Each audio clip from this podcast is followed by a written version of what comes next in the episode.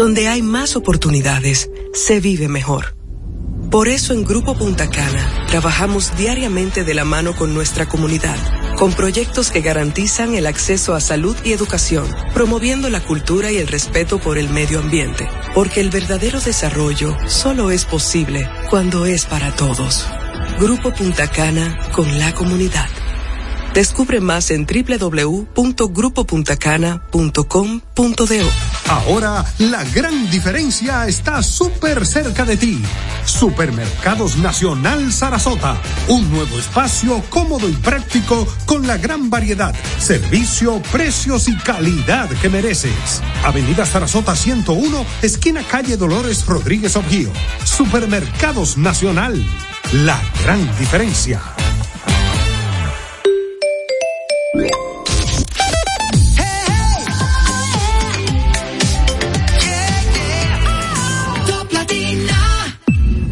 Desde ahora en Top Latina, las noticias, análisis, entrevistas, en un diálogo ameno y jovial, en No se diga más.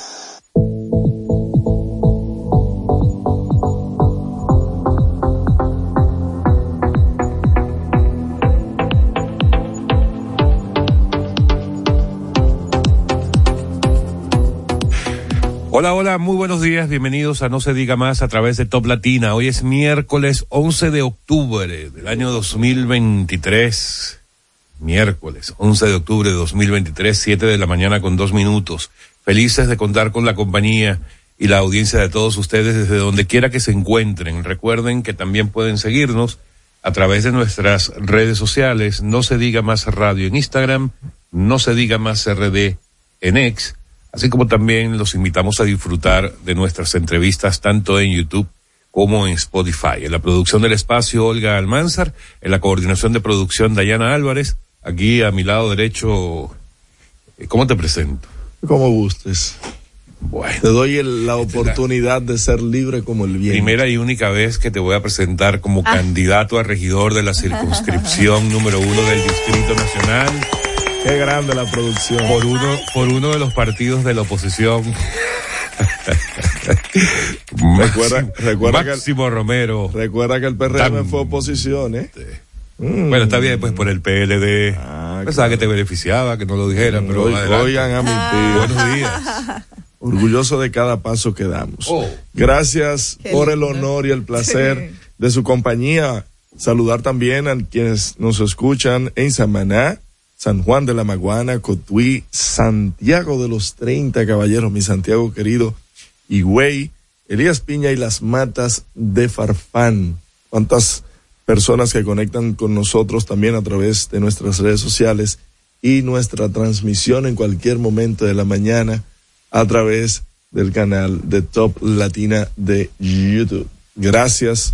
Hoy es el día Mundial de la Niña y es, bueno concienciar al respecto del cuidado. Quizás en nuestros países no, no sea tan marcado el trato y el maltrato hacia la, hacia las niñas, pero tú tienes países, por ejemplo, como la India, que para, para solamente eh, señalar algo, desde los siete años la casan. O la venden a, un, a otra familia, a una casta o por dinero o por la religión. Así que, de hecho, yo creo que ese debió ser eh, directamente y específicamente para contra la India y ese tipo de religiones que tienen ese tipo de preceptos. Gracias por estar con nosotros. Este país tampoco que se escapa mucho de ese tipo de cosas, ¿no? Porque hasta hace dos años se permitía estaba permitido por ley el matrimonio infantil. Infantil. Así es. Pero bueno, cosas que pasan en yo yo lo que pasa es que aquí por ejemplo tú prohíbes el matrimonio infantil pero igual se siguen mudando. Tú prohibiste que se firmara un papel para que haya un acuerdo no, pero como quiera ser, consensuado. Sin embargo, se evita ese, esa convivencia. Pero ¿quién evita una convivencia por firmar uno un papel? al ver una niña siendo secuestrada por un adulto, tienen todo el derecho de ir a intervenir y sacar a esa niña de Lo que te estoy queriendo decir. Hay marcos legales que protegen a las niñas hoy en día. Lo que estoy queriendo decir es que este no es el país que precisamente se salve Así es. de esas agresiones contra las niñas. Eso porque eso de por, de por sí es una agresión, es un maltrato que no debería permitirse. Nosotros tenemos alrededor de, creo que tres años que se aprobó el, eh, esta ley de que prohíbe el matrimonio. Sí, 2020. Pues. Sí, no obstante, eh, seguimos siendo de los países primeros, inclusive estos tres últimos años, en embarazos en adolescentes. Bueno, estamos hablando exactamente de lo mismo, estamos hablando de lo mismo, eh, cuestionando ambas cosas. Odette Hidalgo, buenos días. Muy buenos días, señores. Nosotros contentísimos de conectar como cada día con todos ustedes y llevarles todas las noticias que deben conocer. Y como bien dice Alex, en este Día Internacional de la Niña todavía existen demasiados desafíos que afrontar en la República Dominicana, especialmente como se dice con las adolescentes.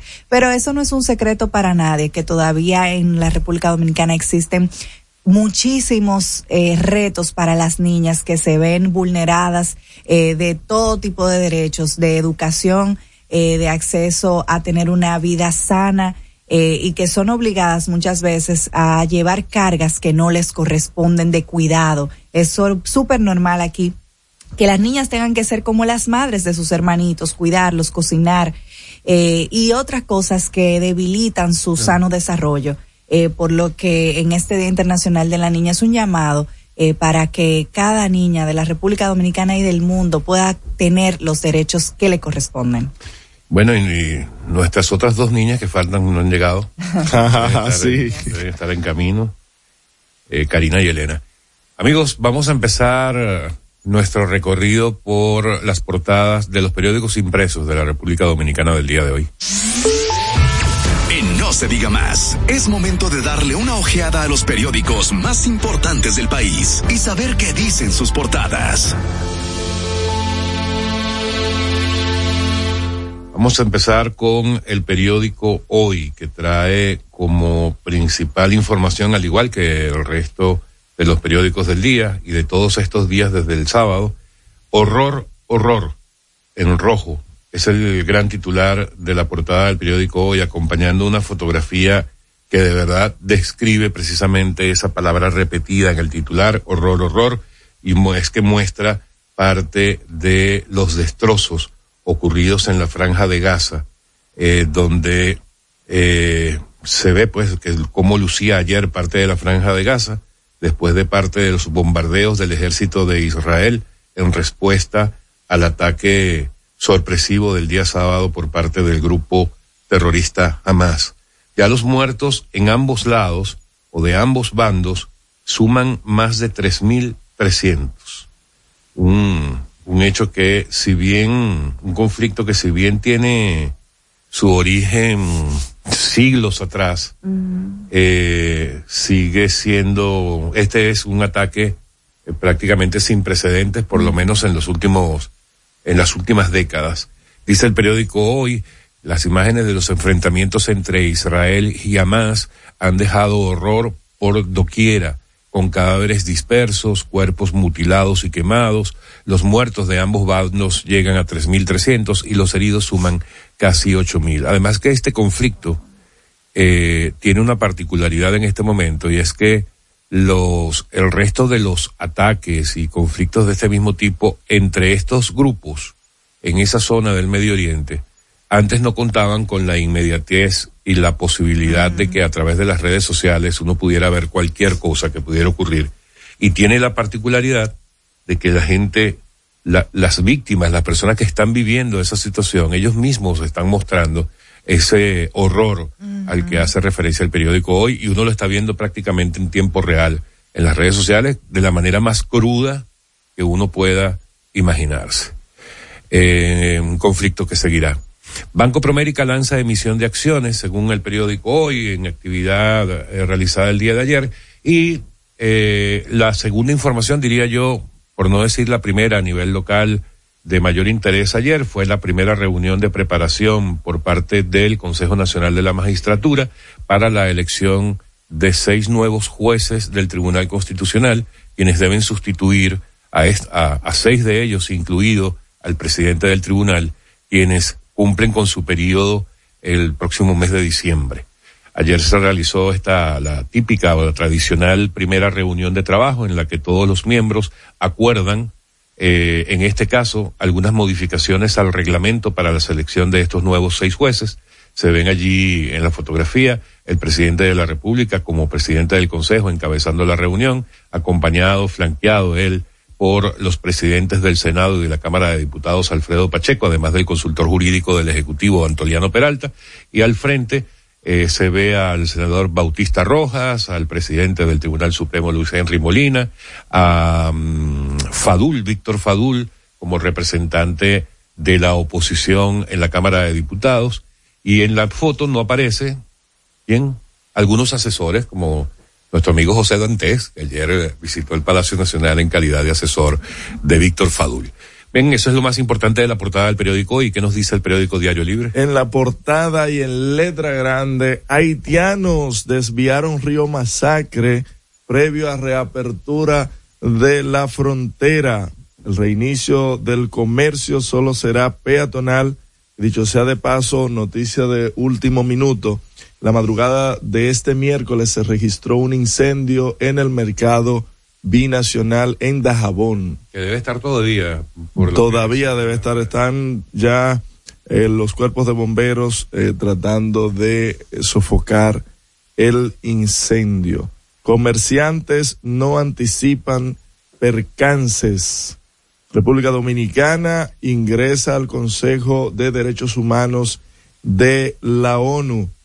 Licitarán asfalto por 1.200 millones. Me, me llama la atención el, el monto de 11.200 millones. Ustedes recordarán que el caso que se trató, eh, que, que, denunció más bien eh, en el 2019, denunció Marino Zapete, era eh, de asfalto caliente, que ahí estuvo involucrada la hermana del el ex procurador Jean Alain Rodríguez, por eso me resulta curioso este número. Consejo elegirá cinco jueces nuevos para el Tribunal Constitucional.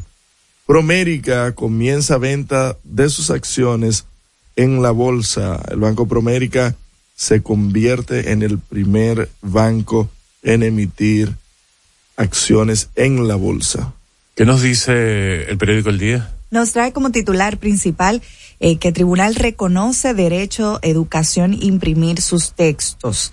Eh, bueno, el, el, titular es un poco confuso, pero lo no habla de lo que pasa es que los libreros, los libreros elevaron un recurso del Tribunal Superior Administrativo. Exactamente, y el Tribunal Superior le dio ganancia al Ministerio de Educación de que sí poder, podían imprimir sus textos. con algunas con algunas observaciones. Sí, claro. Eh, pero la, la, decisión principal es validar que educación puede imprimirlos. Así es. En sentencia, el Tribunal Superior Administrativo desestimó las objeciones que se formularon, eh, que formularon los libreros y reconoce la facultad de las universidades de elaborarlos. También en una fotografía principal vemos el desastre con el titular Israel reacciona. Palestinos caminan sobre los escombros de, de edificios destruidos por los bombardeos aéreos de Israel en Gaza como reacción a los ataques del grupo Hamas, con más de mil muertos israelíes y decenas de secuestrados, la mayoría de ellos civiles. Más arriba tenemos que el Consejo Nacional de la Magistratura inicia la sesión para, renovar el Tribunal Constitucional y que se deberá escoger cinco miembros para sustituir los que cumplen su periodo. El senador de Haití admite magnicidio eh, Joseph Joel John se declara culpable en Miami de conspirar para matar al presidente Moïse. Muy, muy complicado está el panorama haitiano. En sumario, Diplomacia República Dominicana ingresa a Consejo de Derechos Humanos de la ONU, una gran noticia para la República Dominicana que ya había intentado en una ocasión entrar a este consejo y por fin lo logramos.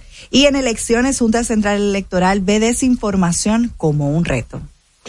Bien, eh, otro de los periódicos de, del día de hoy, el periódico El Caribe, trae como principal titular, a propósito de la entrevista principal del día, Salazar, el director de EGEIT, la empresa generadora de electricidad eh, la, hidroeléctrica, eh, dice que esta empresa estaría duplicando sus aportes al sistema eléctrico nacional. Esto en una entrevista dada al periódico El Caribe. También eh, hace referencia al periódico El Caribe a la reunión del Consejo Nacional de la Magistratura, además de un reconocimiento por parte de la Cámara de Diputados a Milton Rey Guevara por defensa de la Constitución, precisamente a propósito de su próxima salida del tribunal en el mes de diciembre, luego de 12 años, 12 años eh, de estar al frente del Tribunal Constitucional. También el periódico El Caribe hace referencia a que al presidente Abinader pide a sectores del asfalto plan nacional para barrios.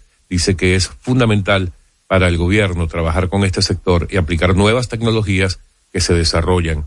Y la República Dominicana, eh, es otra noticia muy importante, la del ingreso al Consejo de Derechos Humanos de la ONU, eh, que es la primera vez que ocurre y que fue calificada el día de ayer por el presidente Abinader como una nueva victoria diplomática. El periódico Listín Diario.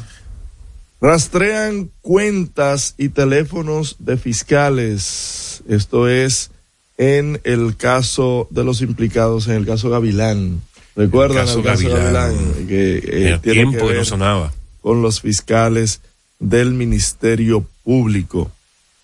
En la foto principal se ve la desviación que en la que trabajaban ayer los haitianos con una retro y con una uña eh, lograron desviar cerca de dos metros cúbicos. Nosotros desviamos uno, ellos desviaron dos. Haití dos, República Dominicana cero. Solamente se podrá entrar a pie por los portones fronterizos. También en otra fotografía, pero más pequeña, se ve la franja de Gaza bajo fuego. Aviones de Israel golpean vecindarios. En enfoques, el cambio sigue por JC Malone y eh, israelíes y radicales palestinos por Felipe Ciprián. En el editorial es urgente alcanzar la entente patriótica. ¿Y el nuevo diario qué, nos trae? Nos trae como titular principal que desde este miércoles y hasta el 7 de noviembre se reúne el Consejo Nacional de la Magistratura y llama a aspirantes a jueces del Tribunal Constitucional a postularse. Concluye antes del 27 de diciembre.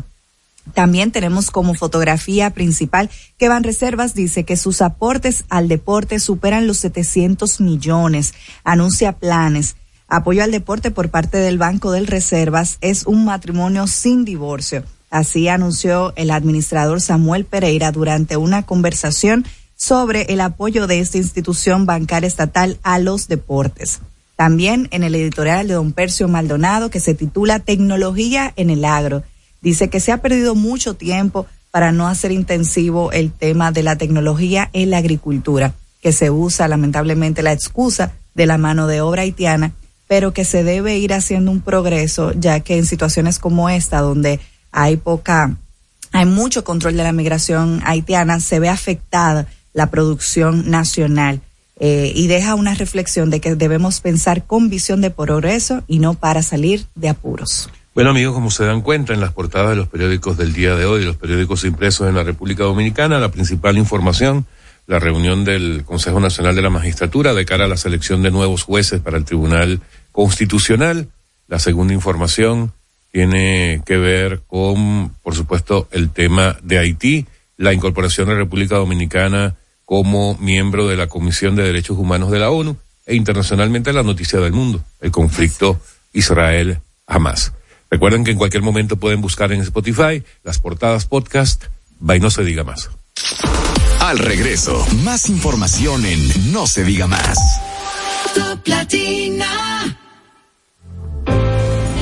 Que ahora Randy y más de 100.000 dominicanos lleguen tranquilos y seguros a sus trabajos gracias al teleférico de los Alcarrizos, lo logramos juntos. Gobierno de la República Dominicana. Entérate de más logros en nuestra página web, juntos.do.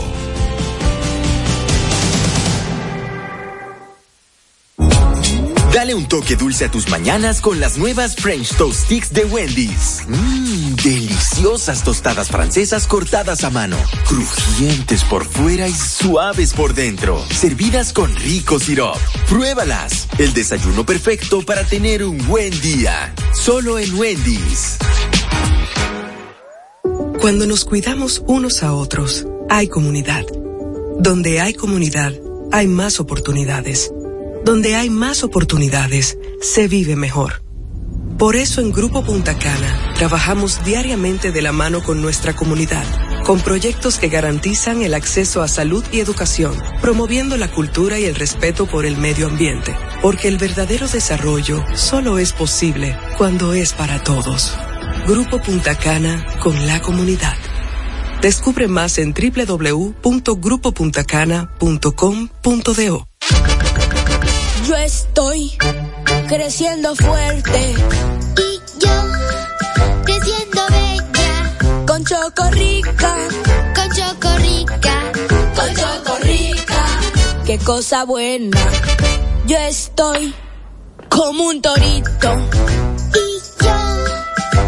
Una estrella. En nuestra casa tomamos todos Chocorrica. ¡Qué cosa buena!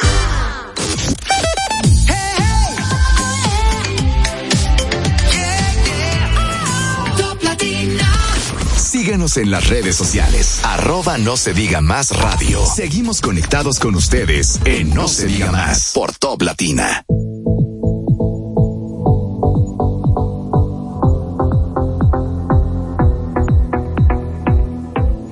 Amigos, estamos de vuelta en No se diga más a través de Top Latina. Miren, ayer la información eh, en el mundo político, probablemente la de mayor relevancia, ocurrió al final del día, la reunión, la primera reunión exploratoria o de preparación del Consejo Nacional de la Magistratura para escoger a nuevos jueces del Tribunal Constitucional.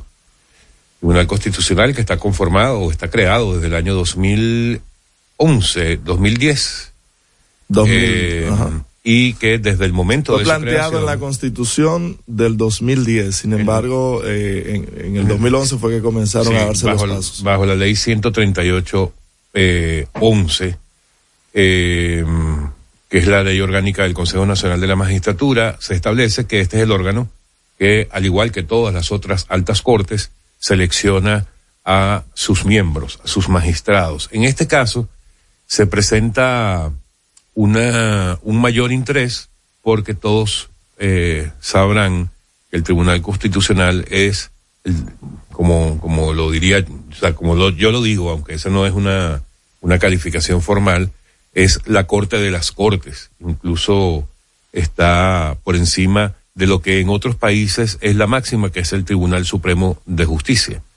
Eh, esta reunión que se hizo el día de ayer estableció algunas, eh, algunas normativas para la selección de estos nuevos seis jueces. Uno de los, de, de, de los cambios que se va a dar es precisamente el del presidente, Milton Rey Guevara, a quien hay que reconocer que ha hecho un gran trabajo al lograr llevar al día de hoy al Tribunal Constitucional desde su creación hasta el día de hoy al punto en el que se encuentra que si tú lo comparas con el Tribunal Supremo, bueno, miles de sentencias contra decenas de sentencias.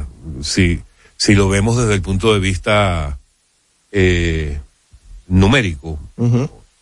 Eh, pero en cuanto a la importancia de las decisiones, evidentemente el Tribunal Constitucional tiene un peso específico que está por encima de cualquier otro órgano judicial del país y por allí la, y, por- y de allí la importancia de esta selección de nuevos jueces, porque va a ocurrir, va a empezar a ocurrir lo que suele ocurrir cada vez que se reúne el Consejo Nacional de la Magistratura para escoger nuevos magistrados de las altas cortes, y es el tema de si los postulantes pueden o no tener algún tipo de filiación política, que si vienen eh, de la academia o que si vienen de ser jueces de carrera. Lo cierto, y ayer escuchaba una, una declaración muy interesante del director ejecutivo de Finjus, el amigo Servio Tulio Castaños, que, eh, que hacía ver que precisamente en el caso del Tribunal Constitucional es un tribunal en el que no necesariamente deberían llegar solamente jueces de carrera, sino que es un órgano eh, que aparte de judicial tiene un componente político. Es más político que judicial, claro que sí. Y de allí que no debería extrañar, ni sorprender, ni ser cuestionado por ningún sector que pudiera venir algún postulante y, posterior seleccionado precisamente del mundo político. Sí, el tema es que tengan eh, el manejo, por ejemplo, que ha tenido Milton Rey Guevara, que a pesar de que del mundo político, viene del mundo político, varios de los jueces de ahí, pero es que se puedan mantener por encima de, de esos temas políticos, que a la hora de emitir una sentencia no se vea el color y el matiz político al que pertenece. Correcto. Parte de lo que se informó ayer después de esta reunión, en la voz del consultor jurídico del Ejecutivo, el doctor Antoniano Peralta, y de la magistrada de la Suprema Corte, Nancy Salcedo, es que a partir de hoy miércoles, luego de anunciada la convocatoria el día de ayer, eh, y hoy se hace de manera formal, se empezará con eh, la recepción de expedientes de los candidatos interesados y la propuesta de varias entidades. Debemos recordar que en estos casos de las altas cortes funciona eh, de las dos maneras. Yo, si yo quiero postularme, yo me puedo postular como persona, si cuento con todas las calificaciones que se requieren para el cargo, o pueden ser instituciones que postulen a una, a una persona o a un aspirante. Luego de esa revisión que se hace a lo largo de varias semanas por parte de, del equipo del Consejo de la Magistratura, se, se preseleccionan las personas que deben ir a lo que se llaman vistas públicas, que son esas especies de entrevistas que se realizan eh, frente a todos los miembros del Consejo de la Magistratura y se le hace entrevista a cada uno de los aspirantes. Para luego de eso, entonces hacer la selección, en este caso, de un total de seis nuevos magistrados del Tribunal eh, Constitucional que deberán asumir en el mes de diciembre. El, el lapso de los actuales jueces vence el próximo 27 de diciembre, eh, incluyendo, como decíamos, eh, a Milton Rey Guevara, su presidente. Así que esto va a dar de qué hablar y mucho de aquí hasta esa fecha. Miren, en el día de ayer, todos se hizo notorio en las redes sociales cómo los haitianos que están eh, construyendo y han continuado y parece que han acelerado el paso de la construcción de el canal y propio la desviación del el río Masacre, Dajabono Masacre.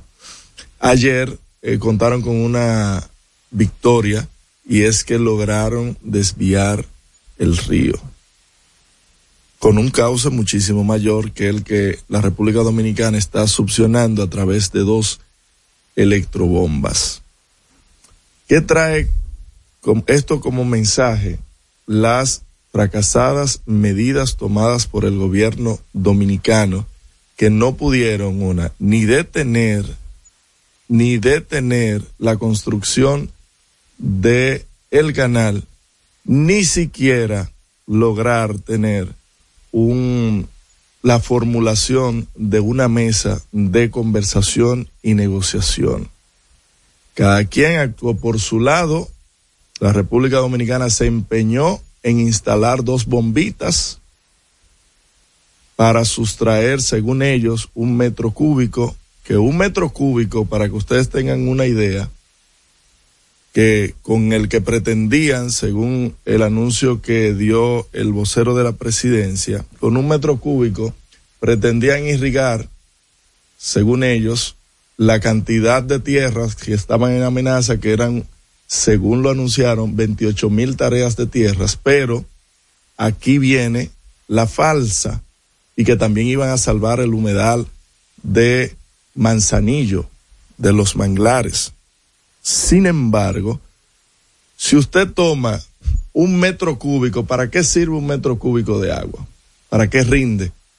Si las tierras tienen un sistema de reguío de última generación por goteo, se podrían irrigar mil hectáreas, que vienen siendo más o menos 15.500, 15.600 tareas.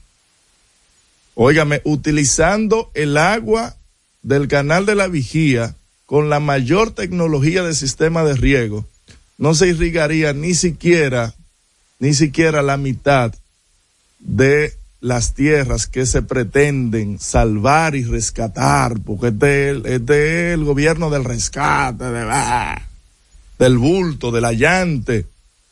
Sin embargo, un metro cúbico de agua no fue una victoria, pero se vendió como tal.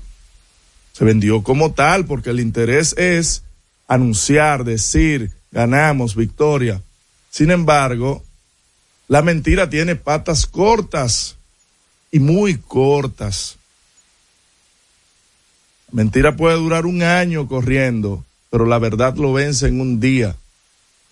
Y con este tema al que se ha querido jugar y relajar, con, una, con un pésimo desenvolvimiento mediático y comunicacional, con el tiempo se ha ido disipando y demostrando que todo esto ha sido una farsa y una película mal guionada. Lo cierto es que hoy los haitianos han podido desviar el río, el cauce, y adivinen que con un afluente mucho mayor que lo que la República Dominicana ha podido supuestamente rescatar. Ojo con eso. Cuando yo hablaba ayer de el control biométrico en la frontera, eh, me decías que que si yo no conocía la frontera, que si yo la conocía, y me cuestionaste 20 veces que eso no era cierto que para saber cómo funcionaban las cosas y saber que eso no era cierto, había que ir a la frontera. Yo te voy a decir algo. Para decir todo lo que acabas de decir, deberías ir a la frontera. Oigan a mi tío. Al regreso, más información en No se diga más. Aquí, allí, pa' nuestra gente, con tu subagente, popular presente, puesto pa' servir, puesto pa' la gente, con tu subagente, popular presente. Paga la tarjeta en el local de la vecina, recarga tu saldo en el colmado de allá arriba, el préstamo que tengo lo pago aquí en la esquina, ese dinerito en la tienda se retira, pa' retirar FT, pa' recargar tu cel, pa' que puedas recibir tu remesa también. Aquí, allí, Subagente popular, puesto para nuestra gente. popular presente. ¿Gastando mucho dinero en pañales? Prueba Kidis Antifugas con superpoder absorbente que mantiene a tu bebé seco y protegido por más tiempo. Hasta 10 horas de protección garantizada. No más camas mojadas. Prueba ya Kidis Antifugas, un super pañal a un super precio. Yo estoy creciendo fuerte Y yo, creciendo bella, con Chocorrica. Qué cosa buena. Yo estoy como un torito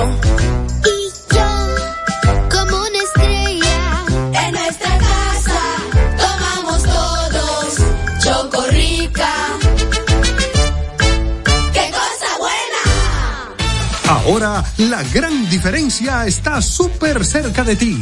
Supermercados Nacional Sarasota. Un nuevo espacio cómodo y práctico con la gran variedad, servicio, precios y calidad que mereces. Avenida Sarasota 101, esquina calle Dolores Rodríguez Objío. Supermercados Nacional. La gran diferencia. Comunícate con nosotros al 809-542-1017. No se diga más. Infórmate sobre los principales acontecimientos del deporte en No se diga más.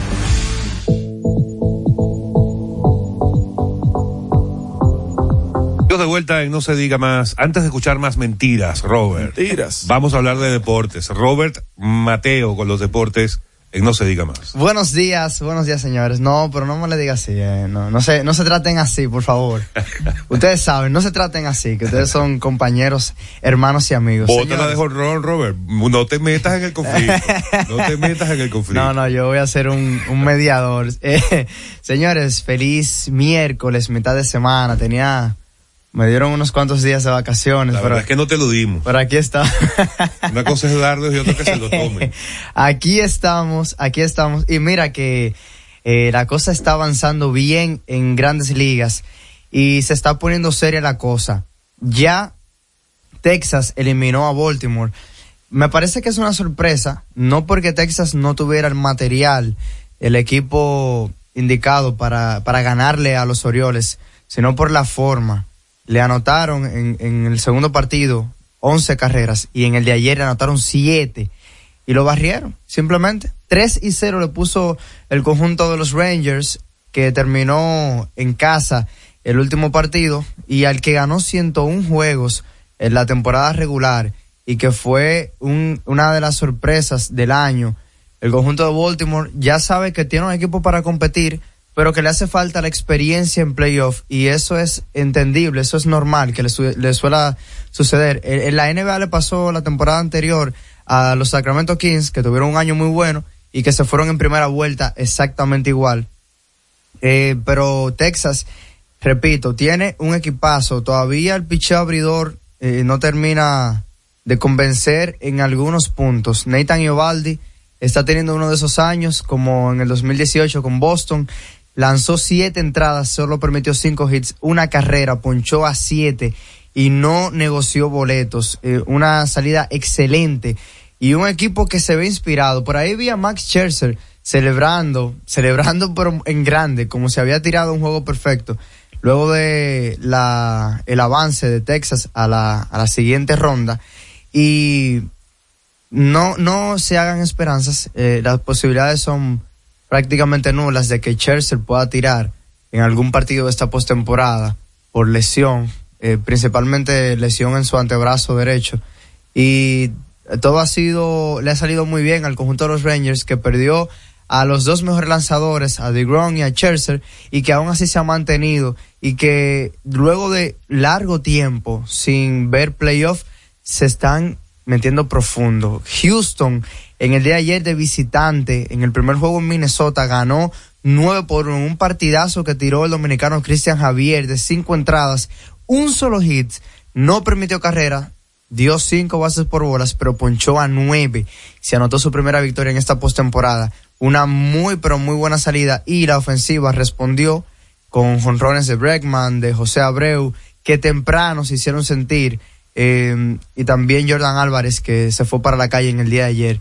Se pone la serie 2 a 1 y es difícil. Eh, estaba jugando buena pelota Minnesota, pero esta derrota en casa, un equipo como Houston que sabe jugar partidos de eliminación, que tiene mucha experiencia en estos juegos de playoff, es complicado que Minnesota tenga la oportunidad de regresar atrás. No digo de ganar y empatar la serie, pero sí de regresar, porque tendría un quinto partido en el Minute Maid Park de los Astros, donde ahí se le complicaría, pero muchísimo, la situación a los Twins.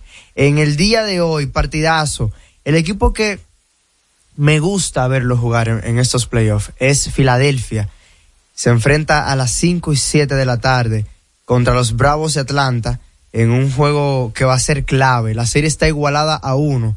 Atlanta viene de ganar un partidazo de remontada y de tener un encuentro donde la ofensiva y la defensa se combinaron en la parte final del, del juego para cerrar un partido incómodo. Y los equipos que quieren llegar a ser contendientes para la Serie Mundial deben de ganar eh, partidos cerrados, deben saber remontar desventajas y sobre todo ganarle a un rival como Filadelfia en casa. Un partido importante, ese que ganó Atlanta, y que ahora la serie está igualada. Y ojo, yo creo que de estos dos puede salir el, el finalista de la Liga Nacional para esta serie mundial. Porque lo que veo de, de Filadelfia es un equipo que se transforma totalmente cuando juega en playoff. Bryce Harper jugando buena pelota, aunque tuvo eh, un pequeñito error en el último encuentro donde salió el último out.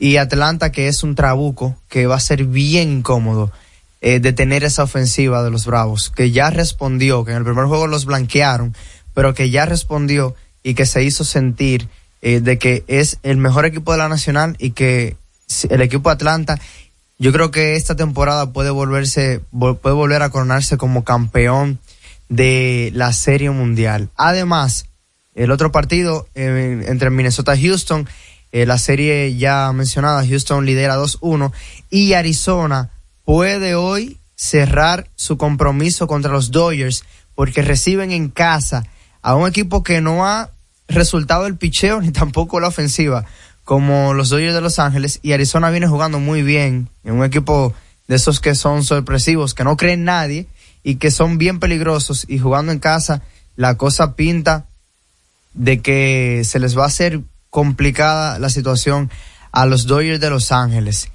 En otras noticias, el, en el fútbol soccer, el Sevilla despidió de manera oficial a Diego Alonso. Eh, bueno, hizo oficial la llegada de Diego Alonso como técnico. Ellos han arrancado bastante mal la temporada en la liga. También se le ha complicado la cosa al Barcelona porque se le ha lesionado prácticamente todo el mundo. Eh, está fuera Rafinha, está fuera Robert Lewandowski, está fuera también Frankie de Jong. Y por ahí Jules Koundé se espera que esté un mes de baja para el conjunto español del Barcelona y que hasta ahora el Real Madrid lidera la liga con un total de, de nueve, nueve puntos conseguidos tras ocho fechas.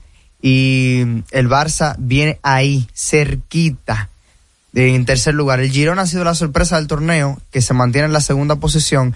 Y el Atlético de Madrid viene con una racha de cinco victorias importante, con un Griezmann jugando bastante bien y un equipo que ha sabido reponer unas cuantas bajas en este arranque de temporada. Se espera que Robert Lewandowski lamentablemente se, se pierda el clásico que va a ser entre el Barcelona y el Real Madrid. Y eh, un, un, juego que va a tener muchas ausencias. Ya, ya el Madrid recuperó a Vinicius, tiene a Bellingham jugando muy bien, a pesar de las otras lesiones claras, a Rodrigo pasando un mal momento, pero el Barcelona sí la, la tiene difícil con su cuadro inicial en un 50% lesionado. Y a pesar de que tiene una buena profundidad, de que el equipo sabe jugar, entiende la filosofía del técnico Xavi, eh, la cosa se puede tornar bien difícil. Ya vienen de empatar en un partido donde debieron sacar el resultado y eso, es, todo eso lo causa las lesiones que, que están teniendo lamentablemente jugadores importantes del equipo del Barcelona. Además, en el fútbol americano eh, se arranca ya mañana jueves, la semana número 6. Vamos rápido, vamos bastante rápido y va a ser un partido que eh, pintaba interesante al inicio de la temporada. Denver visitando a Kansas City en el Jetta Arrowhead Stadium. Y Kansas City es favorito por, para ganar por 11 puntos a las 8 y 15 de la noche mañana. Eh, yo creo que de ese juego usted puede esperar una paliza del conjunto de Kansas. Denver viene de mal en peor. Sean Payton no ha podido resolver el problema de Russell Wilson. Los receptores tampoco se han entendido con el quarterback. Eh, Williams no ha sido la solución eh, corriendo el balón. Por parte de Kansas City, todo lo contrario. El juego terrestre poco a poco ha empezado a carburar. A Isaiah Pacheco jugando muy bien. Ya tiene tres anotaciones en lo que va de temporada. Y también Clyde Edward Siller eh, viene con una muy buena proyección de los últimos partidos. Eh, noticia importante, Travis Kelsey, quien, quien se lesionó en el encuentro del domingo, eh, una lesión en un tobillo, de esas lesiones que son sin contacto, entrenó en el día de ayer, se espera que entrene hoy y mañana y parece ser que va a estar totalmente disponible para jugar en ese encuentro. Si Travis Kelsey está fuera, Kansas City se va a ver como le pasó en el partido inaugural contra Detroit, que la defensa hizo lo que tenía que hacer, pero la ofensiva no caminaba porque no tienen los receptores abiertos eh, capacitados, si lo podemos llamar así. Ninguno ha dado el paso hacia adelante tras la salida de Tyree Hill, del año pasado de Juju Smith-Schuster, que no es un número uno, pero es un jugador que se le puede sacar mucho provecho y que Patrick Mahomes lo demostró la campaña anterior. Sin Travis Kelsey, el juego aéreo no funciona y si el juego aéreo no funciona, el juego terrestre se vuelve muy predecible y Patrick Mahomes tiende a, bueno, no, no es que tiende, sino que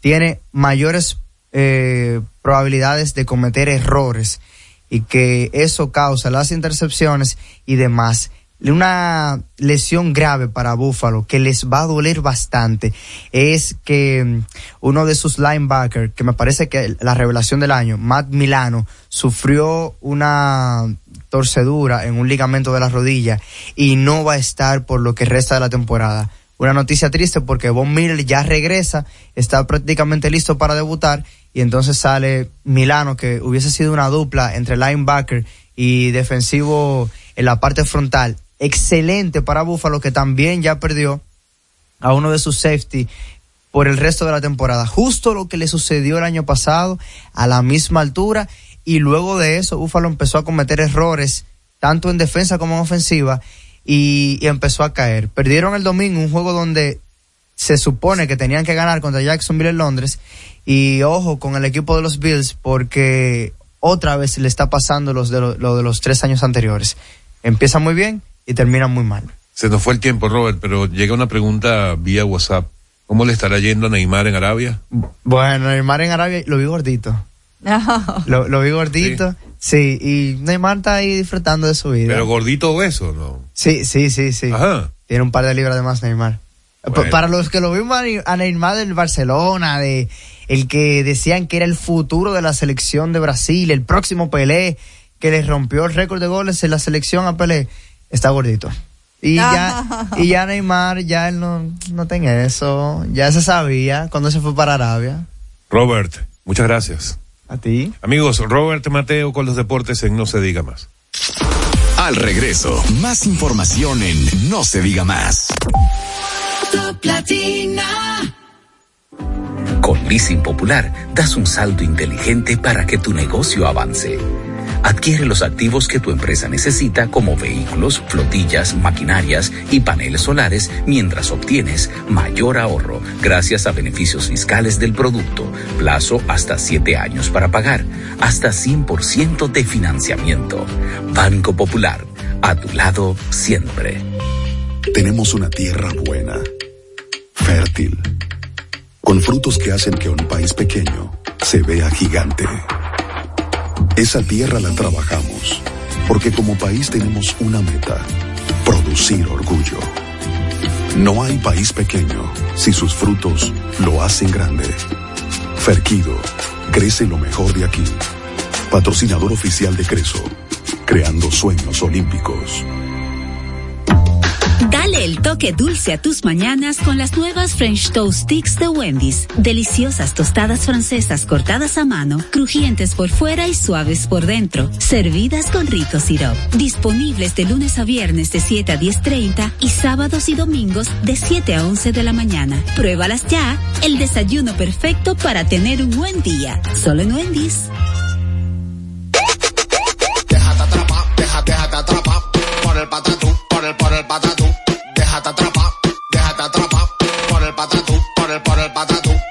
Llegó el Patatús, 15 días para dejarte atrapar por miles de ofertas. El Patatús.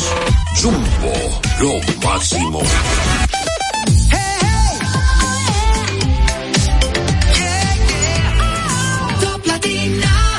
Interactúa con nosotros 809-542-1017.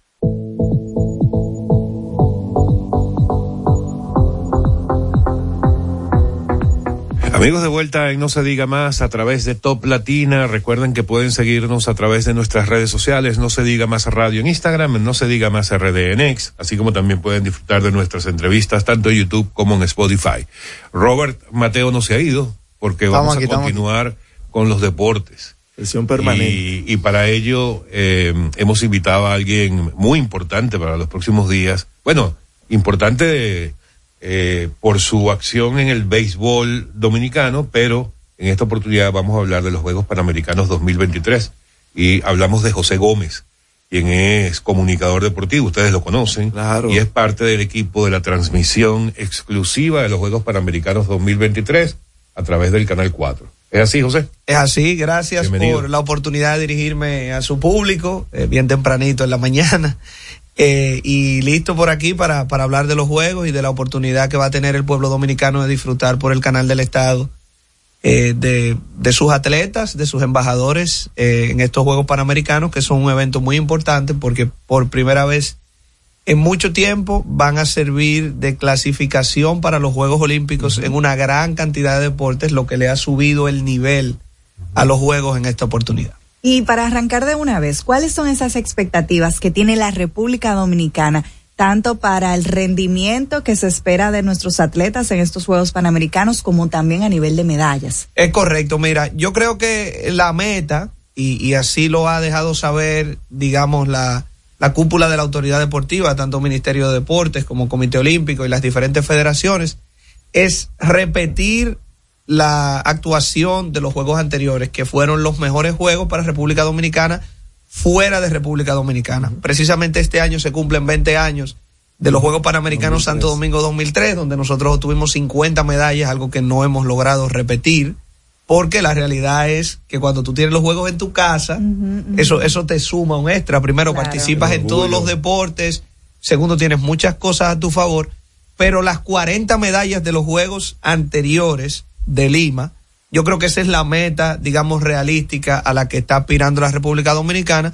Y para eso, pues llevamos nuestros caballos de batalla, que son los deportes de combate, boxeo, eh, lucha, eh, taekwondo, karate, judo. Esos son los caballos de batalla de República Dominicana, conjuntamente con levantamiento de pesas, donde tenemos una renovación generacional. Pero ahí está Crismeri Santana, que fue medallista olímpica y que va a estar participando en esta oportunidad otra vez. Y el atletismo, que ha crecido muchísimo con Marilady Paulino, que es una de las figuras de los Juegos. Marilady ahora mismo es la mejor corredora de 400 metros planos del mundo. La República Dominicana tiene también uno de los mejores cuartetos de 4x400. Eh, ha mejorado mucho en distancias cortas, 200 metros. Lidio Andrés Félix, eh, Alexander Ogando, esos muchachos tienen la posibilidad de obtener medallas y ya en los deportes colectivos, voleibol garantía de medalla, baloncesto va a pelear medalla y béisbol siempre es un poco más impredecible por el nivel del equipo con el que se cuenta, que es muy variable. Pero yo creo que esos son los principales deportes, deportes de combate, atletismo y levantamiento de pesas es donde debe estar la, la principal cosecha medallística de República Dominicana. Esta novedad, y para mí es un orgullo, que el canal estatal Radio Televisión Dominicana se alce con la transmisión de estos juegos. ¿Cómo se dio esa, esa negociación y, y este realce que ha tenido Radio Televisión Dominicana? Sí, la, la de- de realidad. Iván Ruiz, sí, la, su- la realidad es que la dirección del, del canal, pues hizo un acuerdo con la persona que tiene los derechos de la República Dominicana, que es un comercializador deportivo veterano, eh, Odalí Santiago. Y se ha armado un equipo, digamos, algunas personas externas, como es mi caso, pero también los talentos deportivos del canal, eh, Susi Jiménez, Orlando Méndez, Héctor Gómez. Nuestro compañero Aquiles Correa. Así mismo va a estar Correa sí. ahí. eh, que eh, se ha involucrado muchísimo, Correa. Vamos a ver cómo sobrevivimos a tener a aire. Ahí va a estar Marco, Marcos Nivar también, que es el editor deportivo del Canal 4, y digamos externos. Héctor Gómez. Externos, exacto, Héctor, externos vamos a estar Melvin José Bejarán, que es el coordinador de la Oh. transmisión, estoy yo, eh, va a estar también Michael Monegro, que es un especialista en tenis y- Ey, de- bueno, deportes. de la casa también. Y vamos a tener un grupo, un grupo bueno, yo creo que, que eh, vamos a cumplir ese reto. Son seis horas de transmisión al Epa. día en dos grupos, eh, de, cua- de 3 a 6 de la tarde y de 7 a 10 de la noche. O sea que van a estar cubiertos por Canal 4, por Quisqueya, eh, también que es el otro canal del, de CTV, y ahí vamos a tener eh, eh, deportes todos los días durante esos 15 días. O sea, ¿y qué tanto sigue el dominicano este tipo de deportes? Eh, porque evidentemente Dominicana se puede decir que es un país deportivo. Claro. Eh, pero evidentemente siempre se enfoca en pelota, eh, en voleibol con las reinas del Caribe, en básquet, eh, ahora con Marilady se le presta mucha atención al atletismo, pero todas las otras disciplinas, eh, el dominicano es de sentarse a ver televisión para ver, para seguir las competencias. Tú sabes que esto es una buena oportunidad para, para que el dominicano otra vez em- exprese su enorme cultura deportiva. Eh, yo tuve la oportunidad de trabajar ya hace tiempo. Eh, Juegos Olímpicos en 2012 y Juegos Panamericanos en de Toronto. Tuvimos la oportunidad de transmitirlo y la verdad es que la resonancia que te da la gente, y aquello, aquella vez no fue por el Canal 4, que es un canal nacional, fue, me parece que por, por Grupo Corripio y, y estábamos mucho en UHF. Teníamos algunas transmisiones en Canal Sí. 2 y Canal 11, pero estábamos mucho en Coral. Eh, y la realidad es que la cantidad de gente que te llama, que te dice, que lo ve, que está pendiente es espectacular, porque es que allá no es, digamos, aparte de que tú aprovechas para aprender, porque de repente nosotros podemos tener una tarde donde haya canotaje, remo, eh, badminton, eh, tiro al plato. Sí. Tú sabes, son deportes que tú no ves normalmente. No son tradicionales. Y también el orgullo de que son los dominicanos que están compitiendo. Exacto. Tú sabes, tú tienes eso que ya le da otra connotación a- al evento, tener los dominicanos compitiendo. José, aparte del atletismo, que ya prácticamente tenemos garantía de medallas ahí, ¿cuál disciplina tú crees que va a ser la revelación de la República Dominicana? Como lo fue el atletismo en, el- en los Juegos Olímpicos pasados. Sí, la realidad es que hay algunos deportes, digamos, no tradicionales, donde hay buenos atletas eh, dominicanos, muchos de ellos formados en el exterior, eh, que quizá la gente va a tener la oportunidad de verlo por primera vez. Por ejemplo, nosotros tenemos oportunidad de medalla eh, siempre en el tenis panamericano, con Roberto Cid y ese grupo. Hay oportunidad de medalla en ecuestre siempre con Ivonne Losos, que es una de las, Sí. de las mejores adiestradoras de caballos Sí. de, del continente americano.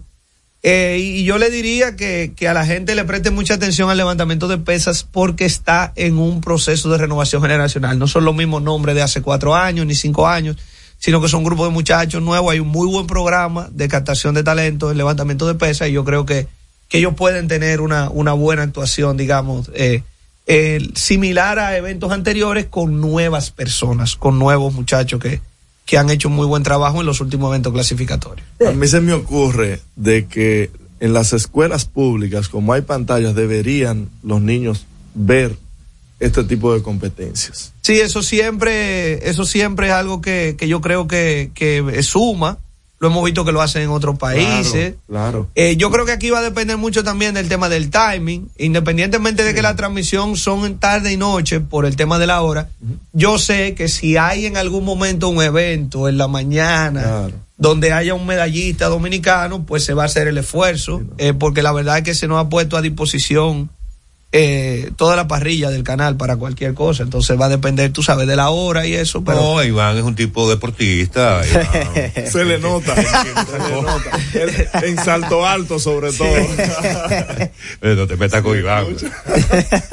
¿Cuántos atletas dominicanos eh, estarán representándonos en estos Juegos Panamericanos y cuál preparación tú puedes destacar de esta nueva generación de atletas? Sí, mira, son 218 atletas, eh, son la delegación tiene 350 personas, eh, porque siempre hay oficiales y- Claro.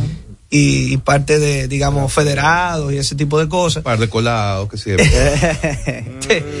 Alex, Mira, Alex, por favor. Yo, yo lo que creo es que eh, es un reto para el deporte dominicano. Primero, porque hay una nueva directiva del Comité Olímpico. Eh, hubo cambio de presidencia en el Comité Olímpico no hace mucho. Eh, también estos son los primeros juegos de este ministro de deportes. O sea que yo sé, eh, eh, ustedes saben que, que el deporte, digamos, se interrelaciona con muchas cosas. Se Sí. interrelaciona con la política, con la sociedad. Y hay mucha, hay, hay mucho, mucha intención, digamos, de que, de que las cosas salgan bien. Eh, ellos no han querido dar un número de medallas, este número de 40, digamos, eh, te lo estoy dando yo después de haber levantado, al- ha hecho un levantamiento breve antes de venir para acá. Pero la realidad es que no ha habido una, una, un número puesto en papel. Eh, eh, siempre eh, es bueno decir y, y- y recordar, digamos, eh, antes de finalizar, que los atletas dominicanos compiten eh, en un ambiente de mucha precariedad. Eh, Sí, por más es, que hay.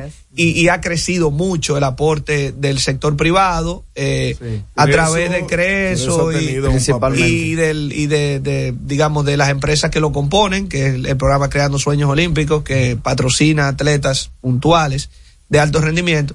Pero la realidad es que el- el- la República Dominicana tiene un movimiento deportivo que si tú lo comparas con otro país es un movimiento deportivo eh, de escasos recursos. Entonces eh, estar ahí donde nosotros estamos, digamos, lugar 9, lugar 10 del continente, que es donde se Claro. supone que debemos estar, yo creo que hemos crecido bastante. Y ese crecimiento, digamos, eh, eh, eh, se cumple eh, eh, con esos 20 años de los Juegos Panamericanos del 2003, porque antes de eso nosotros nos pasábamos de 10 y 15 medallas en unos Juegos Panamericanos y fíjate como ya yo te estoy diciendo que digamos Sí. siendo modesto podemos llegar a 40, o sea que ha habido un crecimiento exponencial del 2003 a la fecha. José, mm, no te hicimos levantarte hasta ahora para que hables nada más 10 minutos. Te quedas con nosotros un segmento más, según me dicen aquí. Estamos con José Gómez eh, en No se diga más a través de Top Latina. Ya vuelvo. Usted escucha No se diga más en Top Latina. Top Latina. Yo estoy creciendo fuerte. Y yo creciendo. Chocorrica. Con Chocorrica. Con Chocorrica. Qué cosa buena. Yo estoy como un torito. Y yo como una estrella. En nuestra casa tomamos todos Chocorrica. ¡Qué cosa buena! Cuando nos cuidamos unos a otros, hay comunidad. Donde hay comunidad, hay más oportunidades. Donde hay más oportunidades, se vive mejor. Por eso en Grupo Punta Cana trabajamos diariamente de la mano con nuestra comunidad, con proyectos que garantizan el acceso a salud y educación, promoviendo la cultura y el respeto por el medio ambiente, porque el verdadero desarrollo solo es posible cuando es para todos. Grupo Punta Cana con la comunidad. Descubre más en www.grupopuntacana.com.do. Que ahora el agua potable llegue a casa de Miriam y de dos millones de hogares más, lo logramos juntos. Gobierno de la República Dominicana. Entérate de más logros en nuestra página web juntos.do.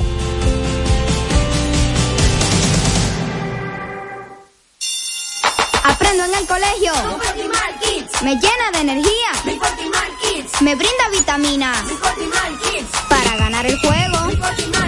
Creciendo sano y fuerte.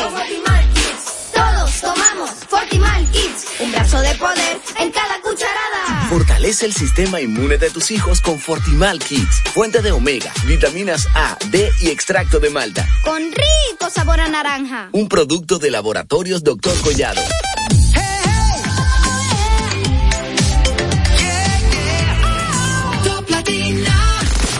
Síguenos en las redes sociales. Arroba no se diga más radio. Seguimos conectados con ustedes en No se diga más por Top Latina. Amigos, seguimos en No se diga más a través de Top Latina y continuamos nuestra conversación con José Gómez, comunicador deportivo, quien formará parte del equipo, ese equipo exclusivo que estará transmitiendo desde Santiago de Chile los Juegos Panamericanos 2023 a partir de la semana que viene, el, el Del día 20, el 20. eh, Del 20. del 20. A partir del 20 de octubre hasta el día 5 de noviembre a través de Radio Televisión Dominicana. José, eh, juégatela. ¿Cuántas medallas puede conseguir la República Dominicana? De oro. La vez pasada fueron 10. En este, en esta edición, me imagino que la proyección debe ser más grande, pero según lo que tú has visto de los atletas que van a representar al país, ¿cuántas medallas tú crees que se pueden traer de oro para la República Dominicana? Sí, yo creo que el número va a ser muy similar. Quizá una o dos por debajo, una o dos por encima, pero esa es la realidad del deporte dominicano en el contexto continental. Yo creo que si, si a mí me toca enumerar quizá la medalla de oro más segura, yo creo que la medalla de Marilady Paulino es, es un número puesto.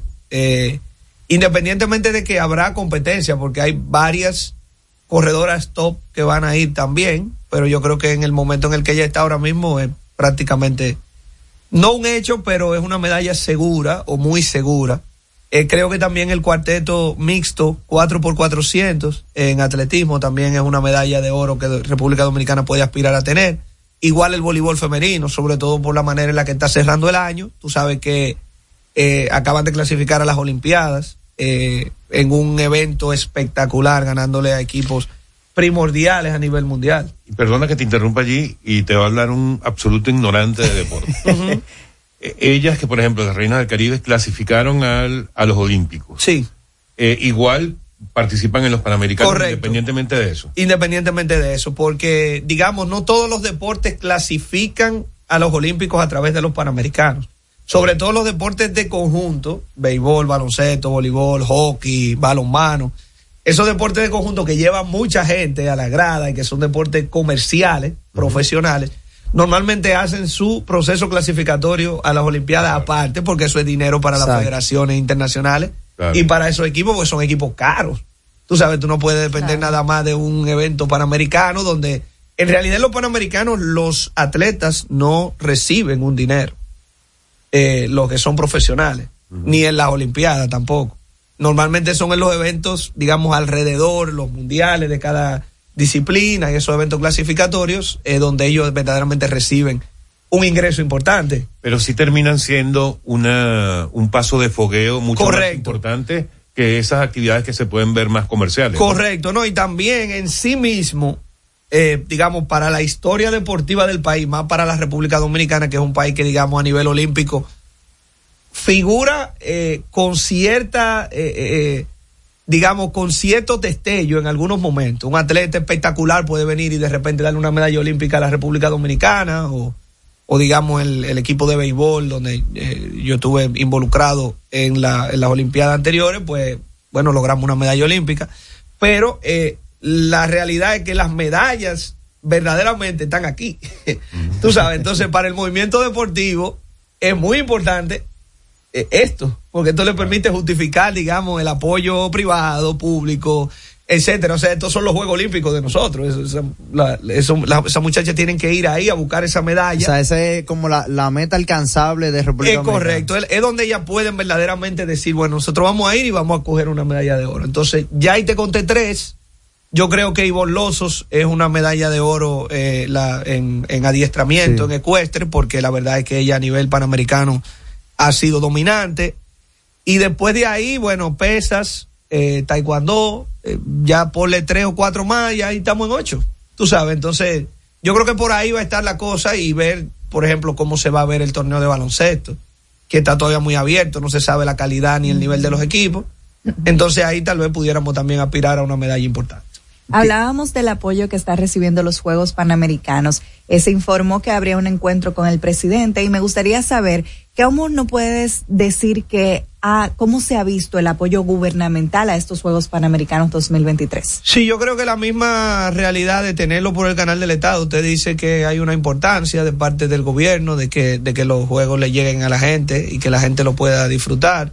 Con respecto al apoyo a los atletas, me parece que, que los gobiernos hacen su mejor esfuerzo. La realidad es que el, el presupuesto del Ministerio de Deportes de República Dominicana, si tú lo comparas con otros, es muy bajo, con otros eh, países, pero el sector privado ha llegado para, para fortalecer eso. Yo creo que el- esa iniciativa de Creso ha marcado un antes y un después en el deporte dominicano.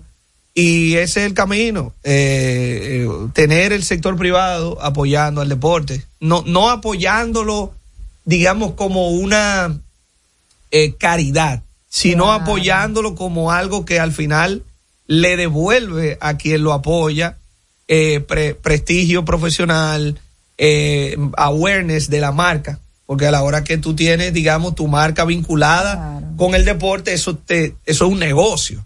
Entonces, mientras más los empresarios dominicanos lo puedan ver así, pues mejor. No es que yo estoy apoyando el deporte, bueno, porque eso es bueno para la sociedad, sí, pero también estoy apoyando el deporte porque eso es eh, eh, una manera de yo promocionar mi marca, visibilizar mi marca. Como el caso y de Mary Lady. dinero para atrás. que donde Mary Lady juega y gana, eso es, eso es comercio para la República Dominicana, para que la gente pueda venir aquí al turismo.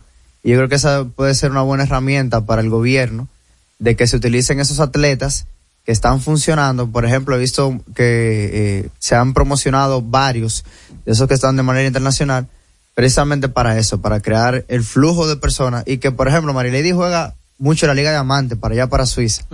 Y es un mercado importante que la República Dominicana puede optar por, por acoger. Estos Juegos, esos Panamericanos tienen la particularidad que la, la edición pasada fueron en Sudamérica, igual en Perú, ahora en Chile. Eh, ¿Qué tanto puede influir en los atletas de nosotros el clima para allá? Que es tan diferente al nuestro. En Chile precisamente es muy frío. Y la, o sea, la diferencia de la altura y demás. Sí, hay una ventaja y es que estos juegos se están celebrando en la primavera, eh, entrando al verano en el hemisferio sur. Sí. lo que quiere decir que el cambio de temperatura no va a ser tan fuerte para, para los muchachos de nosotros, pero siempre se hacen bases de entrenamiento. Por ejemplo, aquí hay una, el levantamiento de pesa y otro deporte hacen base de entrenamiento en Jarabacoa, en la altura, como una manera también de mejorar el tema de la, del oxígeno y el manejo de la altura, porque la verdad es que eh, eh, sí, sí pega. Si tú llegas de un momento a otro y no tienes una base de entrenamiento importante, te pega, porque eh, en el proceso olímpico anterior, eh, a nosotros nos tocó con la selección de béisbol ir a jugar a Puebla en México, que eso Ay. está bastante alto. Y nosotros tuvimos que comprarle a los muchachos tanquecitos de oxígeno para tener en el, en el dogado, porque en un momento se, tú sabes, se, se siente. Y eso es el béisbol, que es un deporte prácticamente estacionario. No me quiero imaginar una persona, digamos, que tenga una capacidad aeróbica importante, que tenga que correr un maratón. O sea que sí, ha- hacen base de entrenamiento en altura, digamos, para simular las condiciones con las que se van a encontrar. Y entonces tú dices que no vamos a hablar de béisbol hoy. Bueno, podemos. Debería- deberíamos. Podemos. Deberíamos. Yo sé que tu equipo no está en las mejores condiciones. Eh, no es un Tigres del Licey, ¿verdad? Pero igual vamos a hablar de qué se presenta para los Leones del Escogido este año. También empieza la próxima semana. la. Sí, ya, ya la temporada está a punto de iniciar. Eh, quizá la gente que es fanática del béisbol, que nos está escuchando, eh, está más o menos familiarizada con mi, con mi, con mi posición actual con el equipo. Yo estuve como gerente general del equipo durante cuatro años y ya desde la temporada pasada y este año, pues estoy como parte de la junta directiva del equipo y no estoy involucrado directamente en el terreno, con la bola, los detrás, la firma de los peloteros y eso, ya el equipo de operaciones de nosotros de si siguen perdiendo no es culpa tuya. Bueno, Pero Alex, no necesariamente. Lo que queremos es que, es, es que se gane. Eh, y la verdad es que yo creo que el, lo- lo- los directivos, los propietarios han hecho un gran esfuerzo económico este año con el tema de la agencia libre. Este fue el primer año donde la Liga Dominicana tuvo agentes libres. Eh, ya los jugadores pudieron, un tipo de jugador que ya tenía un tiempo de servicio, pudo salir y buscar otro equipo y el escogido invirtió bastante tiempo, dinero, esfuerzo en traer ese tipo de pelotero veterano de la liga, gente como Junior Lake, por ejemplo, que fue un símbolo de estrellas orientales, ahora va a jugar con el escogido. Y creo que el, el equipo de operaciones de béisbol encabezado por el gerente general Luis Rojas, bueno, ellos se encargarán de dar los detalles más adelante a medida que se acerque la temporada, pero el equipo está entrenando y está bastante bien y el grupo se ve, se ve bastante bien. ¿qué, qué tan bueno es este equipo del Escogido? El Escogido tiene un par de años ya que no se clasifica al round robin. Pero ¿qué tan bueno es este Escogido? Yo creo que, eh, te digo, eso le corresponderá a los muchachos decirlo, eh, al, al grupo de operaciones, pero creo que va a ser un torneo bastante competitivo, no solamente nosotros, yo creo que todo el mundo, eh, el dinamismo que le ha dado a la liga, a la agencia libre, eh, que mucha gente en un momento determinado estaba medio dudoso de que, cómo eso iba a funcionar, pero ha sido eh, para bien de la liga y todos los equipos están bastante parejos. Bueno, tienes que llevarte a Alex para el play. Pero un juego. Pero que un- ya pero- se declaró pero- liceísta, No, pero un juego. Claro. Sí, pero es un juego donde el escogido sea home club y que Alex vaya a disfrutar a ver si. ¿Y a qué? No, a disfrutar. ¿A qué no? Por amistad puede ser. Sí, yo ya él se declaró, yo los apoyo, ya, yo ya él se declaró sí, liceísta mira, el vino de azul, el vino de azul. Sí. José, vamos a recordar entonces, volviendo a los Juegos Panamericanos, vamos a, vamos a recordar cómo lo pueden ver, por dónde lo pueden ver, dónde pueden conseguir más información sobre esto que ha anunciado el Canal 4 el día de ayer. Así es, los juegos van por Canal 4, por Quisqueya TV y por Dominicana FM eh, durante la duración completa del evento, del 20 de octubre al 5 de noviembre, son las fechas, y las transmisiones van a ser eh, de 3 a 6 de la tarde y de 7 a 10 de la noche, o sea que van a tener 6 horas de deportes eh, todos los días para darle seguimiento a la delegación dominicana que va a participar en estos Juegos Panamericanos. Ustedes desde allá, desde Chile. No, nosotros vamos a estar aquí, pero ustedes vamos a tener corresponsales allá. Lo que pasa es que para el tema de logística vamos a transmitir desde el estudio, pero sí va a haber corresponsales nuestros eh, que van a hacer enlace con la transmisión directamente desde, desde Chile. Muy bien, de verdad que felicitaciones por esto. Saludos a, a Iván Ruiz. No lo dejen entrar mucho al estudio para que no lo convierta en la telerrealidad, pero, pero muy bien por este esfuerzo que hace el Canal 4 e Iván Ruiz y todo el equipo. Mucho éxito, José. Amigos, estamos en No se diga más a través de Top Latina. Al regreso, más información en No se diga más. Top Latina. Aquí, allí, pa' nuestra gente, con tu subagente, popular presente, puesto pa' servir, puesto pa' la gente, con tu subagente, popular presente, paga la tarjeta en el local de la vecina, recarga tu saldo en el colmado de allá arriba, el préstamo que tengo lo pago aquí en la esquina, ese dinerito en la tienda se retira, pa' retirar FT, pa' recargar tu cel, pa' que puedas recibir tu remesa también, aquí, allí, Subagente Popular, puesto para nuestra gente. popular presente. Que ahora Leonardo y 60 mil dominicanos más tengan su título de propiedad, lo logramos juntos. Gobierno de la República Dominicana. Entérate de más logros en nuestra página web, juntos.do.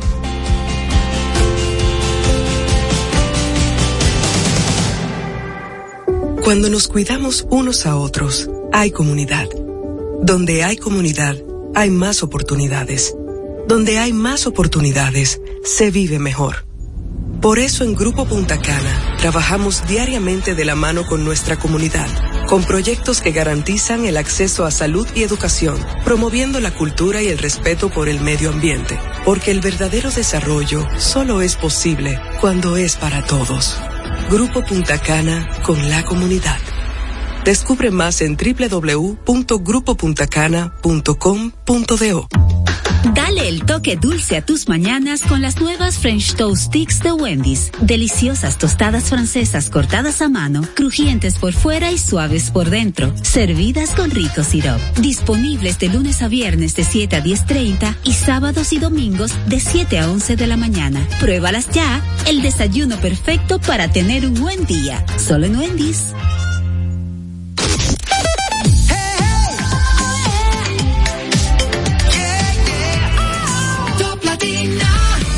Comunícate con nosotros al 809-542-1017. No se diga más. Seguimos conectados con ustedes en No se diga más por Top Latina. Amigos de vuelta en No se diga más a través de Top Latina. Recuerden que pueden seguirnos a través de nuestras redes sociales, No se diga más radio en Instagram, No se diga más RD en X, así como también pueden disfrutar en cualquier momento de nuestras entrevistas, tanto en YouTube como en Spotify. Y bien, vamos a darle la bienvenida a nuestro segundo invitado del día de hoy, prácticamente todos firmes, ¿verdad? Porque acaba de llegar el buen amigo, el general, eh, ex jefe de la Policía Nacional, además amigo personal, Rafael Guillermo Guzmán Fermín. General, gracias por estar con nosotros acá en No se diga más. Bueno, gracias a ti eh, y a señorita Odette eh, por invitarme a esta entrevista y estar eh, con el público que nos está viendo y escuchando. Y bueno, no se diga más. Vamos al mambo. Así mismo. General, lo, hemos visto muy activo en estos últimos meses. eh, en este, bueno, hasta en los últimos años, pero sobre todo en estos últimos meses, acompañando al expresidente Fernández en esta campaña de cara a su, a su intención de volver a ser presidente de la República por, en cuarta oportunidad. Eh, usted evidentemente tiene un ámbito de acción muy ligado al tema de seguridad y un conocimiento extremo, dadas las posiciones que ha ocupado durante toda su trayectoria profesional. Pero usted ahora mismo está viendo mucho más allá, lo hemos visto opinar de muchos temas que tienen que ver en general con el país, el, el gobierno, el Estado. Vamos a empezar de allí, de lo macro, y vamos bajando por los distintos temas, porque tenemos tiempo de aquí a las nueve eh, para conversar con usted y toda nuestra audiencia.